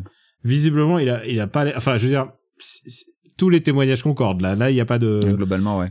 Ouais. Est-ce Euh, que est-ce que vous avez apprécié Wonder Woman qui décapite Steppenwolf gratos? Ça vous a plu? Bah, j'en ai parlé au tout début. Moi j'ai Oui, exécution. je trouve que je trouve que d'abord lui, lui dégommer sa corps. Alors, faut que je fasse un truc. Il y a un truc. Je voudrais bien faire un moratoire sur Joker. Je trouve qu'on voit trop Joker. Je trouve qu'il y a eu un film dessus. Je trouve qu'il y a on le voit en comics. Il a son propre comics en ce moment. Il est le héros de son propre comics. J'en peux plus de Joker. Je suis pour un moratoire sur Joker. Et euh, et, et là, et J'attends que tu fasses le lien avec la décapitation par Wonder Woman là parce que je, je vois pas trop où tu vas. euh, ben, et moi, je suis pour un moratoire. Je suis pour un moratoire de Superman qui a les yeux rouges parce qu'il est en colère. Pour moi, Su- Superman, il a les yeux rouges quand il envoie des lasers, c'est tout. Il a pas les yeux rouges parce qu'il est en colère. Et ça, c'est un truc qu'on voit dans Injustice. Putain, faut, faut Attends, arrêter. mais, attends, attends, mais moi, moi, moi, Injustice fait par Zack Snyder, je signe direct. Mais, mais tu l'as, c'est l'épilogue. C'est Alors, c'est- c'est le, prologue pour revenir à la question de- l'épilogue de, de, de Justice revenir League. À la question de Benji, parce que c'était ça finalement le point de départ, c'est que Oui, moi je en suis fait, désolé, moi je suis dans la blague. Euh, moi, la, la, la décapitation de Steppenwolf, en fait, il y a, y a un truc, euh, il y a un truc que j'aime bien dans ce cut, c'est que pour une fois, euh, à ce niveau-là, on a, ils ont laissé Snyder assumer la brutalité de son récit, c'est-à-dire que euh, quand les mecs euh, meurent, ben c'est des, c'est des grosses giclures de sang, il y a des têtes coupées, des, bras coupés, il y a des têtes éclatées contre des murs, euh, alors que justement dans, dans BVS et dans Man of Steel, à chaque fois il y avait toujours ce, ce, ce filtre, euh, ce filtre tout public, c'est-à-dire que il avait envie de faire un, un truc ultra brutal, puis tu sentais qu'il y avait un mec qui disait euh, ouais mais alors attends, on, on va mettre un décor devant comme ça on verra pas ce qui se Ah passe. bah oui, Au parce moins- que évidemment dans, dans Man of Steel, tu le sais que quand il se bat au milieu de la ville, au milieu de Oui, Smallville, au milieu de Metropolis, il y a des centaines de personnes qui meurent, mais t'en as aucune qui meurt à l'écran. Voilà, et, et là, au moins, au moins, je trouve, il y a un truc à peu près cohérent. Il, fait une version ultra, ultra brutale et sanglante du truc. Tu vois le truc et c'est assumé. Et donc, je trouve ça plus cohérent. Donc, ce qui fait qu'à la fin, Ouais. Steppenwolf qui se fait trancher la tête euh, par Wonder Woman, finalement, ça me, enfin, je trouve ça finalement, voilà, c'est- ok, c'est le film que, que j'ai vu depuis le début. Bon, ok, euh, admettons, c'est le personnage. C'est pas voilà, un film passe. pour les enfants, c'est un film pour C'est un les film pour adultes. grown-ups. C'est Ouais, un pour film pour les grown-ups, grown-ups, faut pas oublier ça. Euh, les gars, je crois qu'on a, on a, on trouvera toujours des choses à, à- parce qu'en fait, je trouve ça, je trouve ce, ce film en fait fascinant, hein, tel qu'il nous arrive Ah ouais, ouais. et tel qu'il nous a été offert. Et à la rigueur, j'ai envie de le dire, euh, et, et surtout, ok, moi j'ai accepté le fait que ces personnages-là sont pas les personnages que, bon, c'est pas mes, c'est pas mon Batman, c'est pas mon Superman, c'est, c'est pas ma Wonder Man ni mon Flash. C'est pas ma moustache. Ouais, voilà, c'est pas mon moustache, mais tu sais quoi? Écoute, s'il y a des gens qui ont besoin de cette version-là et que ça leur rapporte suffisamment de pognon pour en faire un suivant, allez, amusez-vous, c'est pas grave. Il y a, et- mais, mais Batman, mais Superman, je, je suis pas un gatekeeper hein, sur. Euh, ah, sauf, sauf sur Superman qui a les yeux rouges. Ça, je suis désolé. on peut pas- Mais c'est vrai que si jamais le film Flash ne se fait pas parce qu'il est en développement hell depuis perpète, je serais Mm. peut-être un peu triste parce que ce Flash là, j'ai envie d'en voir plus avec ce Flash là par contre, pas avec euh, voilà, pas un reboot quoi. Peut-être même qu'entre temps, Ezra Miller aura appris à courir. Peut-être. Parce Mais que c'est ça, honnêtement, c'est ça tout le truc, c'est qu'il titube. Le mec, mais il oui, non, mais en fait, t'as l'impression qu'il nage. Lors de la baston absolument dégueulasse dans, dans les égouts, je sais pas où, où il se, il se tord la chouille et ensuite plus rien, ça n'a plus aucune importance. Ensuite, il se prend un tir euh, dans la hanche. Bon, Ah bah, oui, il guérit oui. super vite parce que c'est Flash, mais ok soit. Mais mais en fait, c'est tous des trucs qui n'ont aucune incidence au final, quoi. Donc euh, ils essayent de genre Flash, bon, il est un peu pété, on va le on va le blesser, mais en fait ça sert à rien. Pourquoi? Bon. C'est un Flash qui débute. Euh, bon, moi, ça- c'est pas ça qui me, qui mais me qui, choque. mais qui débute pas encore assez pour ne pas avoir son propre costume, tu vois, euh, qui est fait dans la certaine matière que Bruce Wayne reconnaît. Enfin, il y a des trucs tellement bizarres avec ce Flash. Ouais, mais et, et au moins ça reste, ça reste l'âme de, ça reste l'âme de cette équipe, quoi. Peut-on parler de la scène des saucisses, de la Bah manière archi creepy dont il euh, il déplace les cheveux sur le sur le visage de de celle qu'on devine être peut-être Iris West pour un Iris prochain West. film? C'est Iris West dans le staff, c'est marqué. Mais voilà, donc euh, il est un peu cripouille quand même hein, quand il la regarde comme ça là, je trouve. Mais euh, faut pas oublier que c'est un Flash presque clodo. Hein. Il habite dans un hangar euh, où il regarde de la K-pop. Pardon, chez chez Whedon. Mais c'est Euh. un, un flash presque clodo, mais t'as vu l'équipement qu'il a quoi dans son hangar? Bah ouais, mais il, il explique euh, c'est que c'est un voleur aussi. Il vole, euh, il Ouais. vole le matos. Ouais. Euh, je- je- Et- et d'ailleurs- y a on peut pas faire une série avec ce Flash là, c'est sûr et certain. Il y, a- y a un truc, il y a un truc qui, qui, justement, on parlait de de de, de Joss Whedon et des, des vannes. Il y a- y, a un truc qui, qui m'a effectivement un peu un peu pas choqué, mais mais marqué dans le Snyder Cut, c'est que les seules vannes du film, ce sont toutes celles qui est dans la bande annonce. Et Ouais. je suspecte, je suspecte euh, que ça, c'est un héritage de Warner. Warner qui a dit non mais tu vas nous tourner des vannes, on t'oblige à le faire. Il les a tournées, ils les ont toutes foutues dans la bande annonce parce qu'en fait ils avaient deux minutes de vannes sur quatre heures de film. Bien sûr. Et, euh, et, et en fait, elle dénote vraiment, c'est-à-dire que la, la scène de rencontre entre Bruce Wayne et Barry Allen, qui en fait est, est, est plutôt drôle parce que c'est la même que finalement chez, chez Whedon, sauf avec un, un étalonnage beaucoup moins dégueulasse. Et avec de la Euh, capote. Et, et avec de la, et, et sans la capote, euh, euh, cette scène-là, en fait, elle est, euh, elle est vachement drôle, mais elle, elle dénote complètement avec le reste du film, en fait. Ouais, ouais. tu vois, genre ce Bruce, ce Bruce Wayne là qui, qui fait la gueule tout le temps, jamais il va dire mon super pouvoir, je suis riche. Enfin, tu vois, il y a un truc, euh, tu sens que là, c'est, là, là, tu, tu sens les, les traces du mec qui ont dit, mais attends, il nous faut des trucs à montrer en abondance, sinon personne va venir le voir, quoi. On parle, on parle du Bruce Wayne qui a promis à Clark de s'occuper de sa maman, mais qui laisse la banque quand même euh, menacer de lui prendre sa maison et qui, à la clair. dernière seconde, se rappelle ah oui au fait, faut que je m'occupe de sa rhum. je vais racheter la banque. Est-ce que vous avez vu les reveals C'était il y a un mois ou deux mois avant la sortie de ce film où euh, il disait où, où Snyder avait prévu quand même que euh, Bruce Wayne emballe Lois Lane. euh, Alors, et je, c'est- je- je crois qu'il l'a toujours en tête en fait, parce que si tu regardes bien le- le- le- le- l'épilogue, en fait, euh, tu comprends que Batman est vénère- euh, Superman est vénère parce que Lois Lane est morte, mais tu comprends qu'en fait, euh, euh, Batman s'en veut parce qu'il il, s'était attaché à elle, il ne voulait pas, il, l'a laissé mourir. Et je pense que dans la tête de Zack Snyder, il Lois Lane s'est fait choper par euh, par Bruce Wayne et que peut-être ce test de grossesse, c'est peut-être pas l'enfant de Superman. Et, et peut-être que c'est que Superman ça. jaloux qui horreur, bute Lois. Lane. Tu sais, genre, t'imagines le truc, Superman qui se jette sur Batman et puis Lois Lane qui Bah, s'interpose c'est et une justice. Superman qui la tue et c'est une justice. Mais quand est-ce qu'elle a eu le temps Quand est-ce qu'elle a eu le temps avec Batman Genre euh, en... Bah, juste après l'enterrement. Bah t'as le temps, excuse-moi. Il, Et Daniel, il la- je il veux la dire- chope sur la tombe de, ce, de Clark ça. Kent. Voilà. je, je veux dire, t'es un peu C'est ça macho qui et tout. réveille Clark Kent plus tard. Euh, T'es un peu je- macho, mais ça prend pas tant de temps que ça en réalité. Hein Alors, T'as vite fait de te trouver 30, 30, 20, 30 secondes euh, facilement sur une tombe. euh, ok. bah, Superman, c'est c'est ce qu'on appelle un super cookie. Euh, c'est ça. Je vais vous poser une question pour euh, pour terminer cet épisode. En fait, j'en avais deux et il y en a une qu'on va plutôt garder euh, pour euh, Pour par la main moustache. par la main moustache. C'est le top des meilleures vannes de de Joss Whedon qui ont été effacées dans ce. Dostoïevski. Euh, Dostoevsky est pas mal, mais tu sais quoi? Moi, Ah, alors a- Superman qui porte un immeuble à côté de Flash pour moi. moi, il y a une vanne, il y a une vanne que, enfin, une vanne, une scène que je regrette, une seule de. Ah, je la regrette pas par contre cette scène, hein. elle était immonde. C'est la, moi, c'est la scène du lasso. La Ah scène oui, du lasso. oui, il est assis trouve- sur le lasso. Ouais. Il est assis sur le lasso et je trouvais ça très rigolo. Je, honnêtement, je trouvais ça vraiment. Et surtout, ça donnait un petit peu l'occasion de Je me rappelle voir. plus, c'est Aquaman qui est assis sur le lasso C'est Aquaman qui est assis sur Ouais, le lasso. ça, ouais. Et honnêtement, c'est l'occasion de voir euh, le mec qui, est Jason Momoa, jouer un petit peu la comédie un peu différemment et je trouvais ça Bah, intéressant. parce, que, parce que là, là, effectivement, son Aquaman, en, en, en dehors de taper sur des trucs, il, il, il fait rien. Son- Enfin, je veux dire, son personnage. Puis, puis en il plus, va- il est pas il- drôle. Alors que dans le film Aquaman, il est marrant, quoi. Dans le film Aquaman, Ouais. tu le vois se bourrer la gueule avec des gens, faire des selfies et tout. Alors que là, putain, il est, il est pas du tout drôle, Oui. quoi. il, bah, il est pas même, caractérisé. même à la en fin, fait. quand il se bat contre les démons, il est genre. Ah, ah, ah, Ouais, ouais. il, il Ouais, est pas il y a- si, il y caractérisé. a le- Il va d'un point A à un point B. Il reste tout, le en fait. ma man avec Cyborg, mais c'est d'un coup, il est sympa, quoi. Mais voilà, bon. Ouais. Et donc, euh, ma question sera, euh, il y a trois films maintenant, euh, ou quatre, quatre films dans le Snyderverse. Euh, il va Non, falloir il y en a- il y en a éclaircir. 5 avec Birds of Prey, hein. Non, attends, mais 6 avec Wonder Non, non, je pars, 84. je pars de films de Snyder. Je pars de films Ah, de de Snyder. Snyder, d'accord. De Snyder. Il va falloir les Bah, il y en a classer. Vous en trois, avez du coup. quatre. Bah, tu comptes, euh, moi je compte deux, deux Justice League. Ah, tu, Pour moi, ah, c'est non, pas non, le premier, pour moi, il est pas de Snyder, vraiment. Je peux pas. Man euh, of Steel, Batman v Batman Superman Et Justice euh, League. ah, ok, d'accord, ok. Trois. Et le Justice League de Snyder. Ouais, ouais, ok. 3. D'accord. Euh, bah Benji, vas-y. Ah, Euh, faut les classer? Ouais, vas-y. Tu les as Euh, pas longtemps. Justice League, Man of Steel, BVS. Euh, pareil pour moi. Premier, hein, premier Justice League, voilà. Ouais, pareil pour moi. Du Justice League, pire. en plus, je, je pense que c'est le, le meilleur effort cinématographique de, de Zack Snyder depuis euh, son adaptation de, de Watchmen. Voilà, qui était pas euh, extraordinaire, mais qui a, qui a quand même des vraies qualités. Pour moi, c'est Bah, son adaptation de Watchmen par un mec qui a juste regardé les images de Watchmen. Voilà, c'est non mais il y a un peu de ça. Non mais je suis d'accord, hein, je enfin je, je suis le premier à, à tirer dessus, mais il y avait un truc qui se tenait à peu près quoi. Euh, et là Justice League, c'est je trouve que c'est son meilleur film depuis ça. Voilà. Ouais, Et BVS, c'est vraiment le pire trois. Eh bien, BVS, je suis d'accord. Man of Steel et euh, Man- mais honnêtement, je déteste Man of Steel aussi. Hein, Ah, bien Et sûr, non, bien sûr, Man of Steel est catastrophique, mais BVS est tellement pire. BVS est, est horrible, horrible. Donc, Attends, euh, rappelez-vous BVS avec cette fameuse scène avec les, les, les dossiers, avec les logos des, des, des, Oui, des, oui, des non, mais oui, personnages où tu cliques et t'as des vidéos qui s'ouvrent. mais- C'est, Non non mais putain, oui, mais ça. c'est- dégueulasse. Euh, et papa, une question pour toi.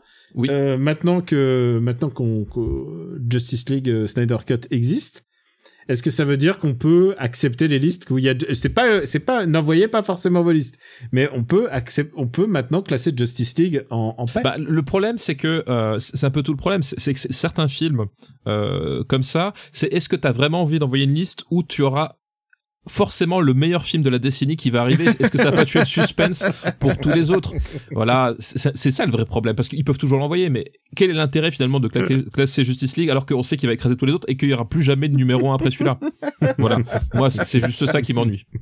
Je me demande où est-ce qu'on classera Justice League de le Ah, Justice moi, League je- de Whedon. Non mais, ah bah, moi je sais déjà où vous allez le classer. Enfin, Je sais déjà où papa va essayer de le classer. Ah bah bien sûr, Il y a pas de secret. Bec et ongle, bec et ongle. On passe de Rocco. Allons, fais pas cette gueule. Tu peux pas gagner tout le temps, pauvre mec. Écoute, pourrieux, pour moi tu n'es qu'une merde de chien qui s'étale sur un trottoir. Et tu sais ce qu'on fait d'une merde de ce genre On peut l'enlever soigneusement avec une pelle, on peut laisser la pluie et le vent la balayer, ou bien on peut l'écraser. Alors si tu veux un conseil d'ami, choisis bien l'endroit où on chira. After Eight est un titre trompeur parce qu'à la fin, on balance nos recommandations. Papa, qu'est-ce que tu as à nous recommander? Euh, moi, c'est un, un- un vieil album hein, de, de musique, puisque c'est un album sorti en 2007, donc ça date pas euh, d'hier, mais en fait, je, je l'ai redécouvert euh, euh, il y a pas longtemps, et euh, c'est un album d'un groupe qui s'appelle The Night Watchman. Euh, alors, toi, Benji, je pense que tu connais, je sais qui. Je suis un peu familier de qui est le Night Watchman. Voilà, Night- euh, donc voilà, on reste dans la thématique super-héros, personnalité masquée. Euh, Night Watchman, tout simplement, c'est le, le nom de scène de Tom Morello euh, en solo. Tom Morello, donc euh, guitariste de Rage Against the Machine, euh, de euh, Prophets, of Ra- Prophets of Rage et et aussi Slave et en fait il, le moment où il s'engage avec Slave donc avec les, les musiciens de Rage Against the Machine et le chanteur euh, donc euh, Chris Cornell, Cornell. donc euh, voilà de Soundgarden. De Soundgarden, euh, il, il, il part, il, il, part sur l'idée de faire de la musique pour faire de la musique, c'est-à-dire pour la mélodie, pour les choses comme ça. Et ça l'emmerde un peu de pas faire de la musique politique parce que c'est toujours ce qu'il a fait, toujours ce qui l'a motivé. Donc du coup, il monte en parallèle le projet euh, The Night Watchman. Euh, et en fait, ce qu'il y a d'intéressant, c'est que c'est euh, Tom Morello tout seul avec une guitare sèche alors que il a un toucher de guitare qu'on associe à la guitare électrique euh, qui est assez unique euh, il a fait de la guitare ch- sèche il, il, il chante dessus et, euh, en fait j'ai redécouvert et c'est un album que je trouve vraiment très réussi euh, dans ce dans ce style là voilà euh, euh, guitare unique, euh, vo- voix, euh, euh, c'est pas vraiment de la folk, c'est pas vraiment du rock. Il y a un truc, euh, voilà, il y a, il y, y a de la protest song un peu modernisée, et, euh, et je pense que voilà, c'est le genre de truc qui mériterait d'être découvert parce que c'est un projet qui a pas non plus extrêmement euh, été populaire ni popularisé. Voilà, je pense que même lui, de façon dans sa logique d'artiste, on va dire, n'a pas voulu mettre spécialement en avant ce, ce, ce projet. Donc du coup, voilà, je vous invite à réécouter One, One Man Revolution, donc le premier album de The Night Watchman, qui est sorti en 2007 et euh, il y a plein de super chansons dessus euh, et moi ça me en ce moment ça me fait du bien de réécouter ce disque Et euh, je vais rebondir sur ta reco pour rajouter qu'effectivement tu as raison, c'est venu d'une frustration de sa part parce que Audioslave ils étaient pas du tout politiques. Enfin, il y a eu quelques chansons un peu plus politiques que d'autres quand même, mais c'était par rapport Oui, à Rage Against the Machine, c'était voilà. vraiment Mais très c'est pas soft. Rage voilà, Voilà. Et, euh, et donc euh, oui, et The Night Watchman, ça l'a amené ensuite à créer avec euh, Serge Tankian de System of a Down une association qui s'appelait Axis of Justice et dont il y a eu euh, le fruit de cette collaboration, il y a eu un album qui est sorti, euh, ça s'appelle le Concert Series Volume 1. Malheureusement, il n'y a jamais eu de volume suivant. C'est assez triste, mais alors il y a une liste d'invités sur ce disque qui est assez maboule et c'est surtout des reprises, enfin c'est que des reprises quasiment, euh, avec notamment une reprise de Where the Streets Have No Name de U2 chantée par Serge Tankian. Il faut l'entendre pour le croire parce que c'est assez assez ouf. Mais voilà, je, rebondis sur ta reco. Euh, c'est très bien et Axis of Justice, c'est très bien aussi. Voilà. Toi, Benji, Euh, bah du coup, je vais faire ma reco, Daniel, si tu me le permets. Voilà. vas-y. Euh, alors, euh, c'est une recommandation euh, dans, dans le plus pur style After Eight. Je n'ai absolument aucune idée de s'il y a un moyen légal de le regarder en France. Donc, comme vous êtes en France, vous n'avez pas vu Wonder Woman 84, vous n'avez pas vu euh, euh, Raya, vous ne verrez pas donc ma reco. Non, mais peut-être qu'il y a un moyen, je ne sais pas. Euh, ça s'appelle Schitt's Creek. Euh, et Schitt's Creek, ça s'écrit S-C-H-I-2-T, euh, car c'est le nom de famille euh, du fondateur de la ville. Euh, et Schitt's Creek, qu'est-ce que c'est? Eh bien, Schitt's Creek, c'est une série télévisée canadienne euh, qui a été créée par Eugène Levy. Et Eugène Levy, bah, euh, si vous avez vu euh, American Pie, vous le connaissez, c'est le père dans American Pie. C'est euh, un des, c'est peut-être le seul même à Ah, apparaître oui. dans tous les films de la saga American Pie. Il y en a eu Ah, huit. oui, je je ne vous en voudrais pas si vous n'avez pas vu les huit films d'American Pie, mais c'est lui le seul à jouer dans, dans tous ces films-là. Oui, non, non, on en a parlé quand on a fait American Pie. Et euh, ah bah voilà, bah Eugène Lévy, euh, c'est aussi un mec qui a des sourcils à rendre jaloux Emmanuel Chin. Voilà, référence de boomer, mais si vous l'avez, vous l'avez.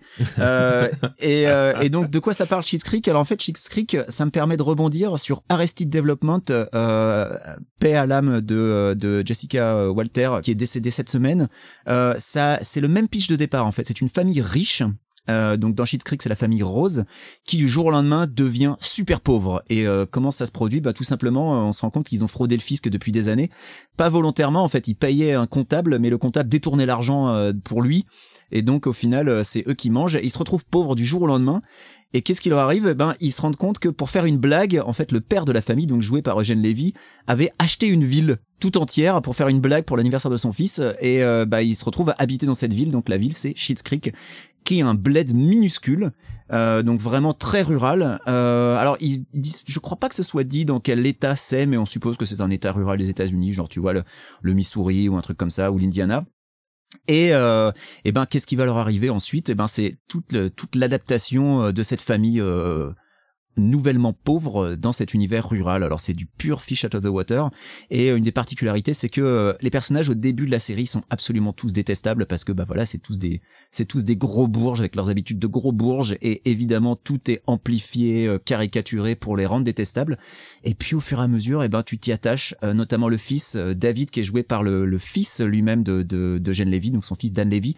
Euh, David qui est devenu mon personnage préféré très rapidement, Euh, leur fille Alexis qui est jouée par Annie Murphy qui est aussi euh, absolument formidable, et puis la mère Moira. Alors, la mère Moira c'est vachement dur de l'aimer parce qu'elle est vraiment vraiment horrible, et Moira elle est jouée par Catherine O'Hara. Catherine O'Hara c'est la mère dans Maman j'ai raté l'avion, donc voilà c'est Madame McAllister. Ah oui, exact. Ah, Ouais, mais oui. ils ont tous des particularités et, euh, et, et voilà, ils deviennent super attachants. Et puis t'as d'autres personnages euh, qui sont formidables et notamment Roland Sheet. Roland Sheet est joué par Chris Elliott. Chris Elliott, c'est le mec dégueulasse dans Marie à tout prix qui termine avec des grosses pustules sur la gueule. Voilà, si vous vous demandiez qui c'était. Euh, mais mais mais il y a une galerie de personnages qui est absolument géniale. Euh, Il y a la serveuse du restaurant qui est jouée par bah, la fille de de Eugène Levy. Donc tu c'est vraiment une entreprise familiale. Hein, Sarah euh, qui joue un personnage qui s'appelle Twyla et Twyla rien que son prénom c'était tout un poème. Ils sont euh, ils sont magnifiques. C'est c'est vraiment une bande de riches losers magnifiques et euh, et c'est alors c'est vraiment un humour assez particulier en revanche et c'est en ça je trouve que ça se rapproche d'Arrested Development. C'est pas du slapstick, tu vois. C'est pas euh, tu vas pas euh, rire à gorge déployée comme tu te marrerais devant The Office ou devant euh, Parks and Rec. Je trouve que c'est c'est vraiment dans l'écriture des personnages, euh, ça se rapproche plus justement d'Arrested Development là-dessus. Donc pas juste sur le pitch mais aussi sur l'écriture et sur la sur le ton. Et, euh, et je peux tout à fait comprendre qu'on n'accroche pas du tout. C'est pas la série où tu vas rigoler toutes les 15 secondes, mais euh, mais tu vois, tu vas te marrer trois fois par épisode, mais tu vas te marrer vraiment franchement quoi. Donc je je suis vraiment fan. J'ai presque terminé et puis euh, et puis ouais non sur les sur les derniers épisodes, il y a, vraiment des passages super touchants, ou euh, notamment euh, via le personnage de David. Donc ouais, c'est une série où les personnages grandissent euh, presque tous et, euh, et, et tu grandis avec eux et je trouve ça vraiment chouette. Voilà, ça s'appelle Schitt's Creek. Euh, alors si j'en crois Wikipédia, euh, ça sera diffusé en France en 2021 sur une chaîne du groupe Canal+. Donc a priori c'est pas dispo sur Netflix chez vous malheureusement. Toi, tu le regardes sur Netflix. Sur Netflix, ouais, c'est donc- intégralement disponible sur Netflix aux US. Donc pour les plus malins, il y a ce qu'on appelle un VPN, euh, voilà. Euh, voilà, si vous si vous êtes malin, si vous êtes pas fait choper par Netflix, parce que je crois que Netflix fait un peu la chasse au VPN. quand même. Non. Ouais, ils, ils, ils, ils sont ils sont assez vénères ouais sur les euh, sur les VPN. Merde, euh, je n'ai pas. et même sur les même sur les entendu multi comptes en fait ils commencent ouais. Mais dès que ça arrive en France, en tout cas, moi je vous le recommande, c'est vraiment chouette, Schitt's Creek. Voilà. Et euh, pour ma part, moi, je vais vous recommander un bouquin euh, qui euh, qui s'appelle Ainsi parlait Iwata-san et euh, évidemment, ça parle de Ah moi aussi je suis fan de Sega. ça parle de Satoru Iwata, le le le président très populaire de Nintendo et aussi euh, très visionnaire puisqu'il a quand même remis sa son entreprise dans le droit chemin. Il a eu le temps d'imaginer la Switch. euh, et de préparer euh, toute la continuation euh, de Nintendo euh, avant euh, avant son décès. C'est un mec qui a remis sa boîte euh, sur le droit chemin, mais c'est aussi un mec qui avait des idées. C'est le mec dont la, la fameuse phrase était euh, je suis euh, je suis euh, je suis euh, je suis marqué chef d'entreprise sur ma carte de visite, mais dans ma tête je suis développeur, mais dans mon cœur je suis un gamer. C'était un vrai gamer. C'est ça, c'était un développeur, c'était pas un financier. Voilà, et euh, c'était euh, quelque chose d'assez original hein, pour Nintendo, qui a quand même été une grande, une grande tradi une maison tradition familiale. Et euh, c'est un bouquin assez fabuleux euh, parce que bah, c'est les, c'est les saillies, c'est les pensées d'Iwata. Euh, Il y a des trucs, il y a des trucs assez pertinents. Il y a des trucs euh, qui parlent, qui parleront évidemment à, à moi et à toi, Benji, parce que par exemple, il parle de Mover. Euh, Il a participé activement au développement de Mover et de, et de Kirby. Ouais. Euh, donc c'est c'est aussi Al Laboratory, donc la boîte euh, qui l'a aidé à, à, à vivre, à survivre. Et, euh, et à la fin, euh, il y a aussi une, une interview avec euh, Shigesato de Itoi, donc le, le créateur de, de, De Mover. Mover. Mm. Et aussi avec euh, et aussi avec euh, évidemment euh, Shigeru Miyamoto qui donne qui donne une interview et qui euh, c'est un entretien et qui parle il parle de leurs souvenirs et tout. C'est assez touchant. C'est un bouquin vraiment touchant en fait. Voilà. Si vous vous intéressez à l'industrie du jeu vidéo bah c'est un truc qui résume assez bien euh, ce qu'était Nintendo euh, de cette époque-là à aujourd'hui, en sachant que euh, il n'a pas eu que des succès, il y a eu la fameuse Wii U, comme vous savez, Euh, mais c'est quand même un bouquin très très très positif, je trouve en fait. Euh, et, euh, et honnêtement, et c'est rare de dire ça, mais j'aurais j'aurais bien voulu que ça soit mon patron en fait, parce que j'ai l'impression que tous les gens qui l'ont côtoyé ont appris quelque chose. Il avait l'air de, de rayonner de, de quelque chose. Il avait l'air d'être un, mec vraiment bien. Euh, je me souviens qu'à l'époque euh, de son décès en c'était en 2015. Euh, j'ai- j'ai- c'est moi qui ai écrit la, la nécro à chaud en plus de, de- du personnage et je sais que je suis passionné de sa vie. Et c'est un peu le bouquin qui qui vient commémorer un peu euh, un peu ce, ce mec ultra passionnant euh, qui a quand même euh, aidé son entreprise à aller très bien aujourd'hui à ce qui paraît. Hein, à ce qui paraît.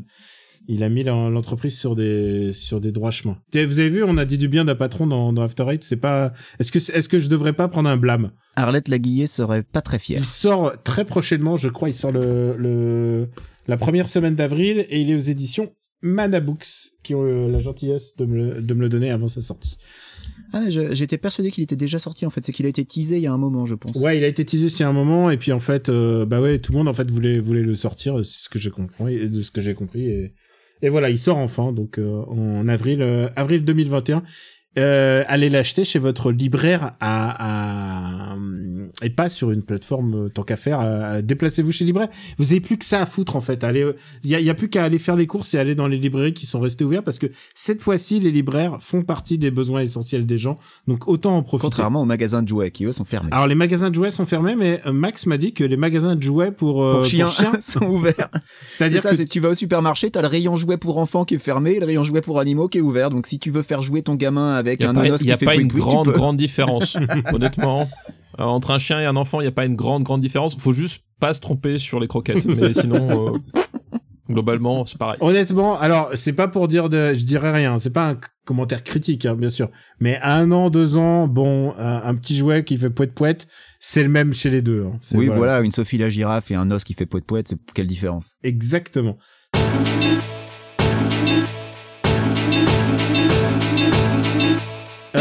Euh, Benji, euh, non, allez, papa, où peut-on se retrouver Euh, ben, dans Super Ciné Battle. euh, En présentiel, dans- non Euh, oui, on peut me retrouver en présentiel, effectivement. Bah, pour combien de temps? Je ne sais Je pas. ne sais pas. Euh, je ne sais pas. Euh, dans le Broadcast qui devrait reprendre, dans- j'espère, dans pas longtemps, le temps de- Ouais. d'accorder nos. Bah, le temps de nos faire un par la moustache déjà, et ensuite on fera un Growlcast. Voilà. C'est ça. Euh, dans le Roctogone, tous les mois avec, euh, avec euh, l'ami Max, euh, qui bizarrement, malgré tout ce qu'on dit sur lui, euh, continue de s'accrocher. Euh, voilà, c'est bien la persévérance, c'est une qualité. Mhm. Euh, sur Gamecult et puis sur Twitter, euh, arobase gkpluginbaby. La chance qu'on a eue, c'est que Dave Grohl n'a pas été super productif pendant, le, pendant la pandémie, donc euh, ça nous a permis un Oui, peu c'est de... vrai. On a eu de la... Pour une il fois. a quand même- il- pour une fois, il a, il a quand même il a sorti qu'un album, c'est son pire qu'il ait jamais fait, mais. Mais euh, tu vois, il, aurait pu se lancer dans 12 projets personnels et sortir vrai. euh, 15 versions de disques différents où c'est lui qui est sur tous les instruments, mais non. Il a juste fait un album Non, non, pourri il, des Foo Fighters. il a été sympa avec nous. Et toi, euh, Benji, où peut-on te retrouver? Eh ben, vous pouvez me retrouver donc sur Twitter KWRXZ, bah, dans After Eight évidemment, et puis bah, prochainement dans le Crawlcast, on l'a dit, dans Par la moustache bientôt, hein, on, va, on va se caler ça, et puis, euh, et puis écoutez, euh, j'ai, je l'ai déjà dit, mais on a, on a terminé euh, la moto de qui déjà avec, euh, avec Brice et Camille, et c'était une belle aventure. Et si jamais vous n'avez pas encore écouté ça, bah, je vous le recommande parce qu'on rigole bien globalement. hein. Enfin, on n'a pas forcément toujours rigolé quand il fallait lire cette merde, mais, euh, mais globalement l'enregistrer c'était cool. Donc voilà, bah, c'est à peu près tout ainsi. À toi Daniel. On va faire par là ma moustache, mais on va aussi faire par là mon monstre, puisqu'on va aussi regarder Monster Hunter. Et non, je déconne. Ah putain non, hein. par Non. contre, je l'ai vu ça, oh là là, mais quel daube, mais quel daube. Euh, techniquement, tu as le droit de le voir euh, si t'es un petit peu malin, je crois, avec les PVPN justement.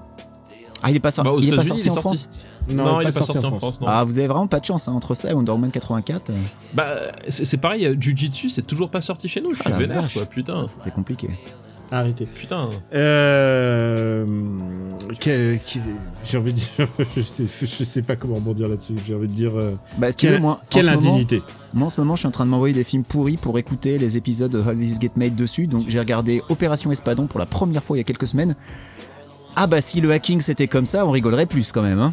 C'est ce que je veux dire. Est-ce que ça t'a pas envie de devenir véritablement euh, développeur? Parce que là, tu, tu, tu, tu périodes sur ton clavier. je bon, me suis jamais fait pépon découvert. pendant mes entretiens d'embauche, donc euh, écoute, ça, ça pourrait être quelque Alors chose attention, d'intéressant à attention, mettre ce en n'est pas place. une crise de vulgarité de Benji. Non, non, c'est le expliquer film. C'est la scène, première scène d'introduction du film. Ah non, non, John non, la scène d'introduction du film, c'est John Travolta face caméra qui se prend pour Tarantino et qui te parle de cinéma. Ça, Oui, d'accord, mais c'est mieux. non mais c'est la scène d'introduction du pers- des personnages entre eux. Voilà. C'est John Travolta arrive et il demande, il dit est-ce que vous avez déjà hacké un super, je sais pas quoi là? Un super machin mes couilles, il dit ouais, il faudrait une heure, et Travolta lui dit t'as une minute, et, et Et pendant, en temps, plus, pendant le et même en temps, il se plus, fait sucer. euh, Cynthia et en plus Cynthia va ta- tailler une pipe. Et, et cette personne, c'est Hugh Jackman, hein, faut le rappeler. Voilà, Hugh Jackman. Et c'est la preuve qu'on peut être informaticien et sexy. Pas vrai, Benji? Ouais, bah oui, tout à fait. D'ailleurs, ça m'a, ça m'a un peu vexé quand justement dans le This Get Made, t'as June Diane Raphael qui dit non mais Hugh Jackman. Je suis désolé, mais il peut pas être hacker, il est beaucoup trop beau. Et là, j'étais là, genre, June, qu'est-ce que c'est que ces préjugés? J'étais pas très content. Oui, mais voilà. Mais Bah, donc déjà- voilà, donc en plus, ce moment, je lave, regarde le c'est- c'est Vélocipastor. doublement pas crédible. Le Vélocipastor, c'est l'histoire d'un pasteur méthodiste qui se transforme en vélociraptor quand il est en colère. Je vous jure que c'est vrai. Putain, la vache. Ça a l'air pas mal. Ah oui, alors c'est. Mais en fait, le problème, c'est que c'est un nanar qui sait qu'il en est un et euh, t'en es au moment où tu sais plus si c'est volontairement nul ou pas en fait. Ah Donc oui. ça devient compliqué. Ah, Non, c'est ouais, mais- Sharknado. ah, mais c'est ouais, ça. mais ça c'est nul, ouais, non. Ça c'est. Ouais. Euh, bon bah Aucun intérêt. et pour ma part, bah, euh, Super Ciné Battle, MDR aussi puisqu'il y a une nouvelle comédie qui vient de sortir, donc on, a- on va la critiquer bientôt. Et, euh, Mais et comment c'est euh, possible? Les cinémas sont ouverts chez vous? Mais non, mais il y a parfois des trucs qui sortent sur des plateformes de téléchargement. Ah, Oh, pardon, sur les plateformes de VOD et euh, et non sur euh, sur Amazon, Ah oui, sur Amazon Prime, oui, c'est vrai. sur Amazon Prime. Et j'espère que tu vas pouvoir la regarder. En fait, peut-être, je ne sais pas si c'est disponible. Euh, faudrait que je vérifie. Comment s'appelle ce film Prime? Je- je- je- attends, Ah, il t'a passionné pour que t'aies déjà oublié comment il s'appelle. Non, non, non, mais il a un titre débile. C'est Je te veux, moi non plus. Essa- essaye de regarder sur Prime Video Je te veux, je, moi non plus. je regarde tout de suite. Vas-y, continue. Meuble, meuble. Et Alors, c'est avec euh, Inès Reg. Inès Reg que tu connais pas, puisque Inès Reg, elle a, elle a fait un. Vous deux, vous la connaissez pas. Elle a fait un truc genre Kevin, mets-moi des paillettes dans la vie et qui s'est devenu un mème sur YouTube. Et... Ah, c'est ça Voilà, Ah putain c'est elle. Alors déjà, rien que la vidéo euh, Kevin met des paillettes dans ma vie, j'ai trouvé ça insupportable et ça dure 4 minutes. Alors, euh... Ouais, mais c'est peut-être que c'est peut-être pas forcément ça le film. Quoi. ouais, bah j'espère. Alors, je te veux moi non plus, je cherche sur Prime Video. Le premier truc que ça me renvoie, c'est un film de 2008 qui s'appelle Good Dick. Alors je pense pas que ce soit ça. Je pense Alors, tu pas sais que quoi ce soit ça. si Je tu pense que ça sera peut-être mieux. Je sais pas. On verra. Non, j'ai l'impression que c'est pas dispo aux US. Ah, c'est con. On va devoir être tes cousins américains pour une fois. Non, non. On va t'envoyer la cassette vidéo. T'imagines si, on- si on demandait la cassette vidéo de Justice League à, à mon cousin, ça voudrait dire c'est deux VHS. C'est ça, c'est vrai. Ça, quoi qu'il y, y avait. Ah non, il y, avait des VHS de, de 240 minutes. Il devait y en avoir, mais tu sais, elle devait, elle devait peser 10 kilos. oui. C'est- Puis t'imagines, à l'époque, fallait les rembobiner, hein, ça prend du temps. Oui, et puis, et puis- puis- puis je pense effectivement, les têtes de ton magnétoscope, hein, elles devaient bien souffrir quand même hein, sur. euh, Bon, on a assez bitché sur, euh, sur. On n'a pas tant bitché que ça. On a essayé d'être euh, le plus. Le, le- ce qui nous arrive jamais, hein, d'être le plus objectif possible. Non mais, Bah, écoute, mais surtout, surtout c'est pas, c'est pas un film atroce en fait. voilà, c'est pas si pire. Passable. Voilà. C'est passable. Mais c'est peut-être ce qu'on lui reproche le donc, plus, euh, c'est qu'au final c'est pas c'est pas rigolo quoi. Au moins le, le premier le premier cut était marrant quoi, alors que celui-là. Bah, de- surtout, il était grandiose. C'est- inoubliable. Inoubliable. Bon, voilà, on va essayer d'en récupérer une copie et on va, et on va se le mater la semaine prochaine. On vous embrasse très fort. After Eight, c'est sur le site after8.fr et sur toutes les plateformes de podcasts dédiés. On vous embrasse très fort et on vous dit à très très très bientôt. Ciao. Prenez soin de vous. Ciao ciao. Ciao à tous.